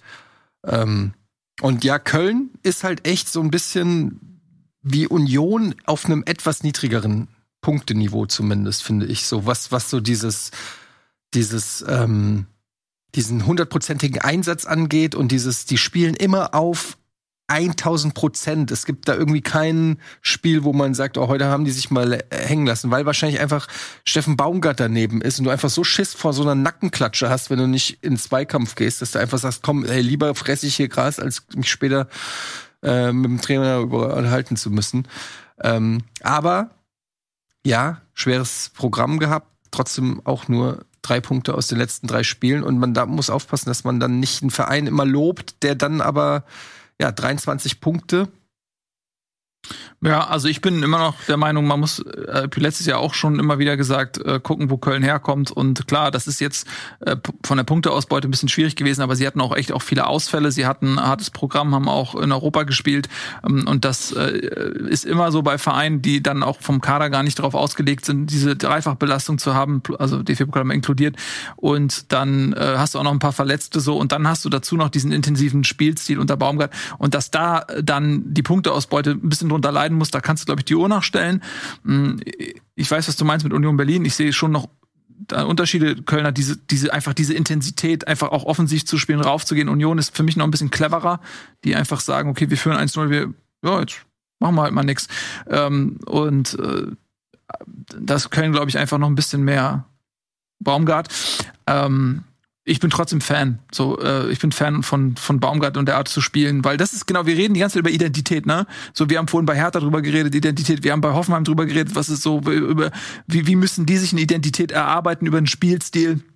Und Köln unter Baumgart, das, du weißt einfach, was das ist. Und das ist einfach, ich finde das super, dass der einfach äh, Bock hat, einen Fußball zu spielen, der eben nicht darauf basiert, sich hinten reinzustellen und Köln mit den Mitteln und da, wo Köln herkommt, hätten die das locker machen können, hätten sie rechtfertigen können zu sagen, ey, pass auf, Klassenhalt ist wichtig, wir stellen uns hinten rein und machen alles kaputt und ähm, ergaunern uns die Punkte. Nö, machen sie nicht, haben sich komplett neu erfunden und äh, sind gehen diesen Weg und ich finde das einfach fantastisch und deswegen klar, die, wir hätten mehr Punkte haben können, aber unter den geschilderten Voraussetzungen ist das finde ich völlig im Rahmen. Es ist schon krass halt zu sehen, dass sie jetzt am Wochenende wieder halt 126 Kilometer ja. gelaufen sind, absolut äh, riesiger Wert in der Bundesliga, Durchschnitt halt 10 Kilometer weniger eigentlich.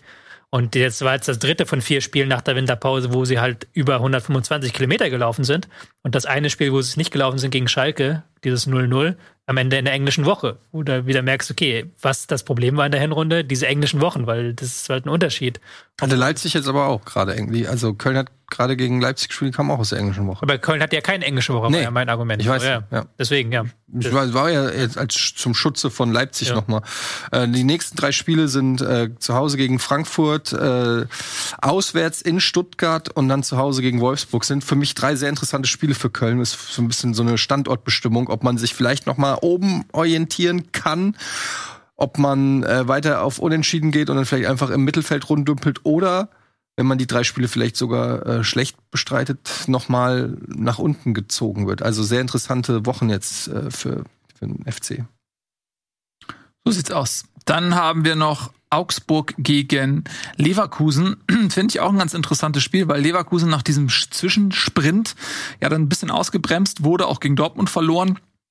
Und dann war es schon interessant zu sehen, okay, können sie jetzt den Faden wieder aufnehmen und einfach die Spiele weiterhin gewinnen. Und das war eben nicht der Fall. Sie haben gegen Augsburg verloren, was ja, finde ich zum einen für Leverkusens Ambition nach oben sehr interessant war, weil man sich dann doch ein bisschen weiter von Europa entfernen muss jetzt.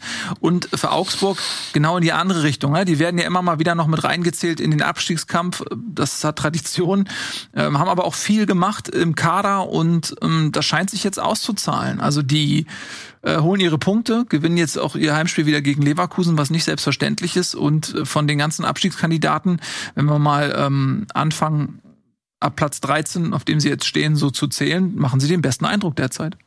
Ja, ich habe ja auch schon äh, letzte Woche lobende Worte gefunden für Augsburg und gesagt, dass mhm. ich die eigentlich, obwohl ich sie selber so getippt habe vor der Saison, aus dem Abstiegskampf so ein bisschen rausrechnen. Natürlich äh, kann man das nicht so ganz, weil sie äh, punktetechnisch da natürlich noch mit drin stecken. Aber Augsburg gibt mir diese Vibes, die mir sagen, die werden da nicht mehr lange da unten ähm, drinne sitzen. Ähm, es, kannst du gleich wenn du das anders siehst? Nee, sehe ich nicht. Und das ist das, was mich jedes Jahr aufs Neue fertig macht. Ja, aber sie haben ja halt auch, äh, sie haben ja auch äh, Kohle, sie haben ja, glaube ich, auch einen Geldgeber irgendwie. Ja. Ähm, also können halt auch dann nochmal sieben Neuzugänge im Winter holen, davon auch ein paar durchaus interessante. Äh, ich glaube, Bellio war sogar auch in Gladbach äh, im Gespräch als potenzieller Tyram-Nachfolger, wenn ich das so richtig gelesen habe. Egal. Aber ähm, sie haben mit Engels einen jungen Typen äh, der äh, 1920 ist, der das Spiel gut geleitet hat. Ähm, und dann haben sie halt noch die Standards, ne? Und das war auch jetzt im Spiel gegen Leverkusen wieder Standardtor. Berisha komplett unbedrängt, macht das Ding an. Und Leverkusen im Umkehrschluss fehlt irgendwie so ein bisschen, also das, was man eigentlich von Leverkusen erwartet, so diese Offensive. Äh, Würz wurde dann eingewechselt, ähm, Demir bei Hudson Odoi, Bellarabi kam noch rein, aber äh, im Prinzip ist keine Torchance mehr entstanden. Und da, das ist, finde ich, interessant, weil das ist schon so ein bisschen ein Problem, glaube ich, Tobi wirst gleich nochmal sagen können, aber so ein bisschen unter Xabi Alonso.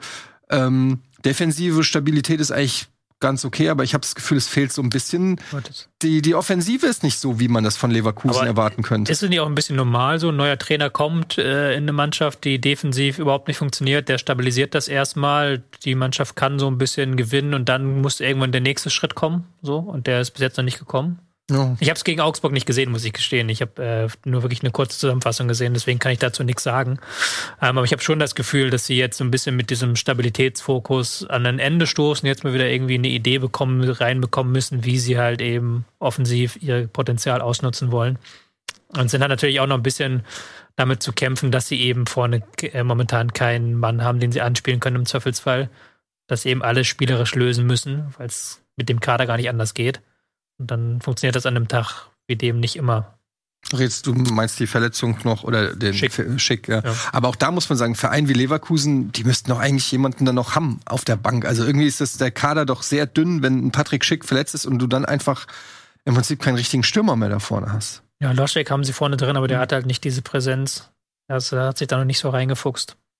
Haben sie vielleicht mehr versprochen? Ich kann es ja auch nicht sagen, ich weiß es nicht. Alario beißt sich also, den Arsch. No. Es ist doch schon trotzdem äh, spannend, dass äh, Augsburg insbesondere in den Heimspielen ähm, gegen die spielstarken Teams so gut aussieht. Also sie haben jetzt Gladbach 1-0 geschlagen zu Hause, sie haben die Bayern als einziges Team der Liga 1-0 geschlagen, sie haben jetzt Leverkusen 1-0 geschlagen und gegen Leipzig haben sie auch mal 3-0 geführt und haben sie, glaube ich, richtig doof das noch 3-3 ja. aus der Hand gegeben. Aber äh, das ist ja, genau, aber das ist ja jetzt auch dann quasi nichts Neues, dass ähm, Augsburg es immer wieder schafft, ähm, diese äh, eigentlich so ja, spielstarken Gegner zu entnerven. Hm. Und wenn sie das weiterhin machen, dann äh, werden sie mit dem Abstieg nichts zu tun haben. Und wenn sie es dann noch gegen die direkte Konkurrenz schaffen, dann ähm, ist der Himmel das Ziel. Sky is the limit. Und das ist auch für uns, äh, denn wir freuen uns sehr, wenn ihr uns einen netten Kommentar da. Die Urlage macht keinen Sinn. Ich rede einfach so und ignoriere das. Ihr könnt äh, uns gerne einen Kommentar hinterlassen. Da freuen wir uns nämlich sehr drüber. Wenn ihr uns äh, glücklich sehen wollt, schreibt was Nettes, nichts, nichts Unnettes. Das könnt ihr ähm, woanders schreiben. Äh, nur freundliche Sachen bitte. Und dann sehen wir uns in der nächsten Woche wieder am Montag, wenn es wieder heißt Bundesliga. Vielen Dank, Noah, dass du da warst. Sieht edel aus. Grüße gehen raus. Später. Und ähm, wir sind Team, ne? Ja, wir sind Team. So. Wir sind Team. Wir sehen uns nächste Woche. Mach's gut. Tschüss, Wiedersehen. Wiedersehen.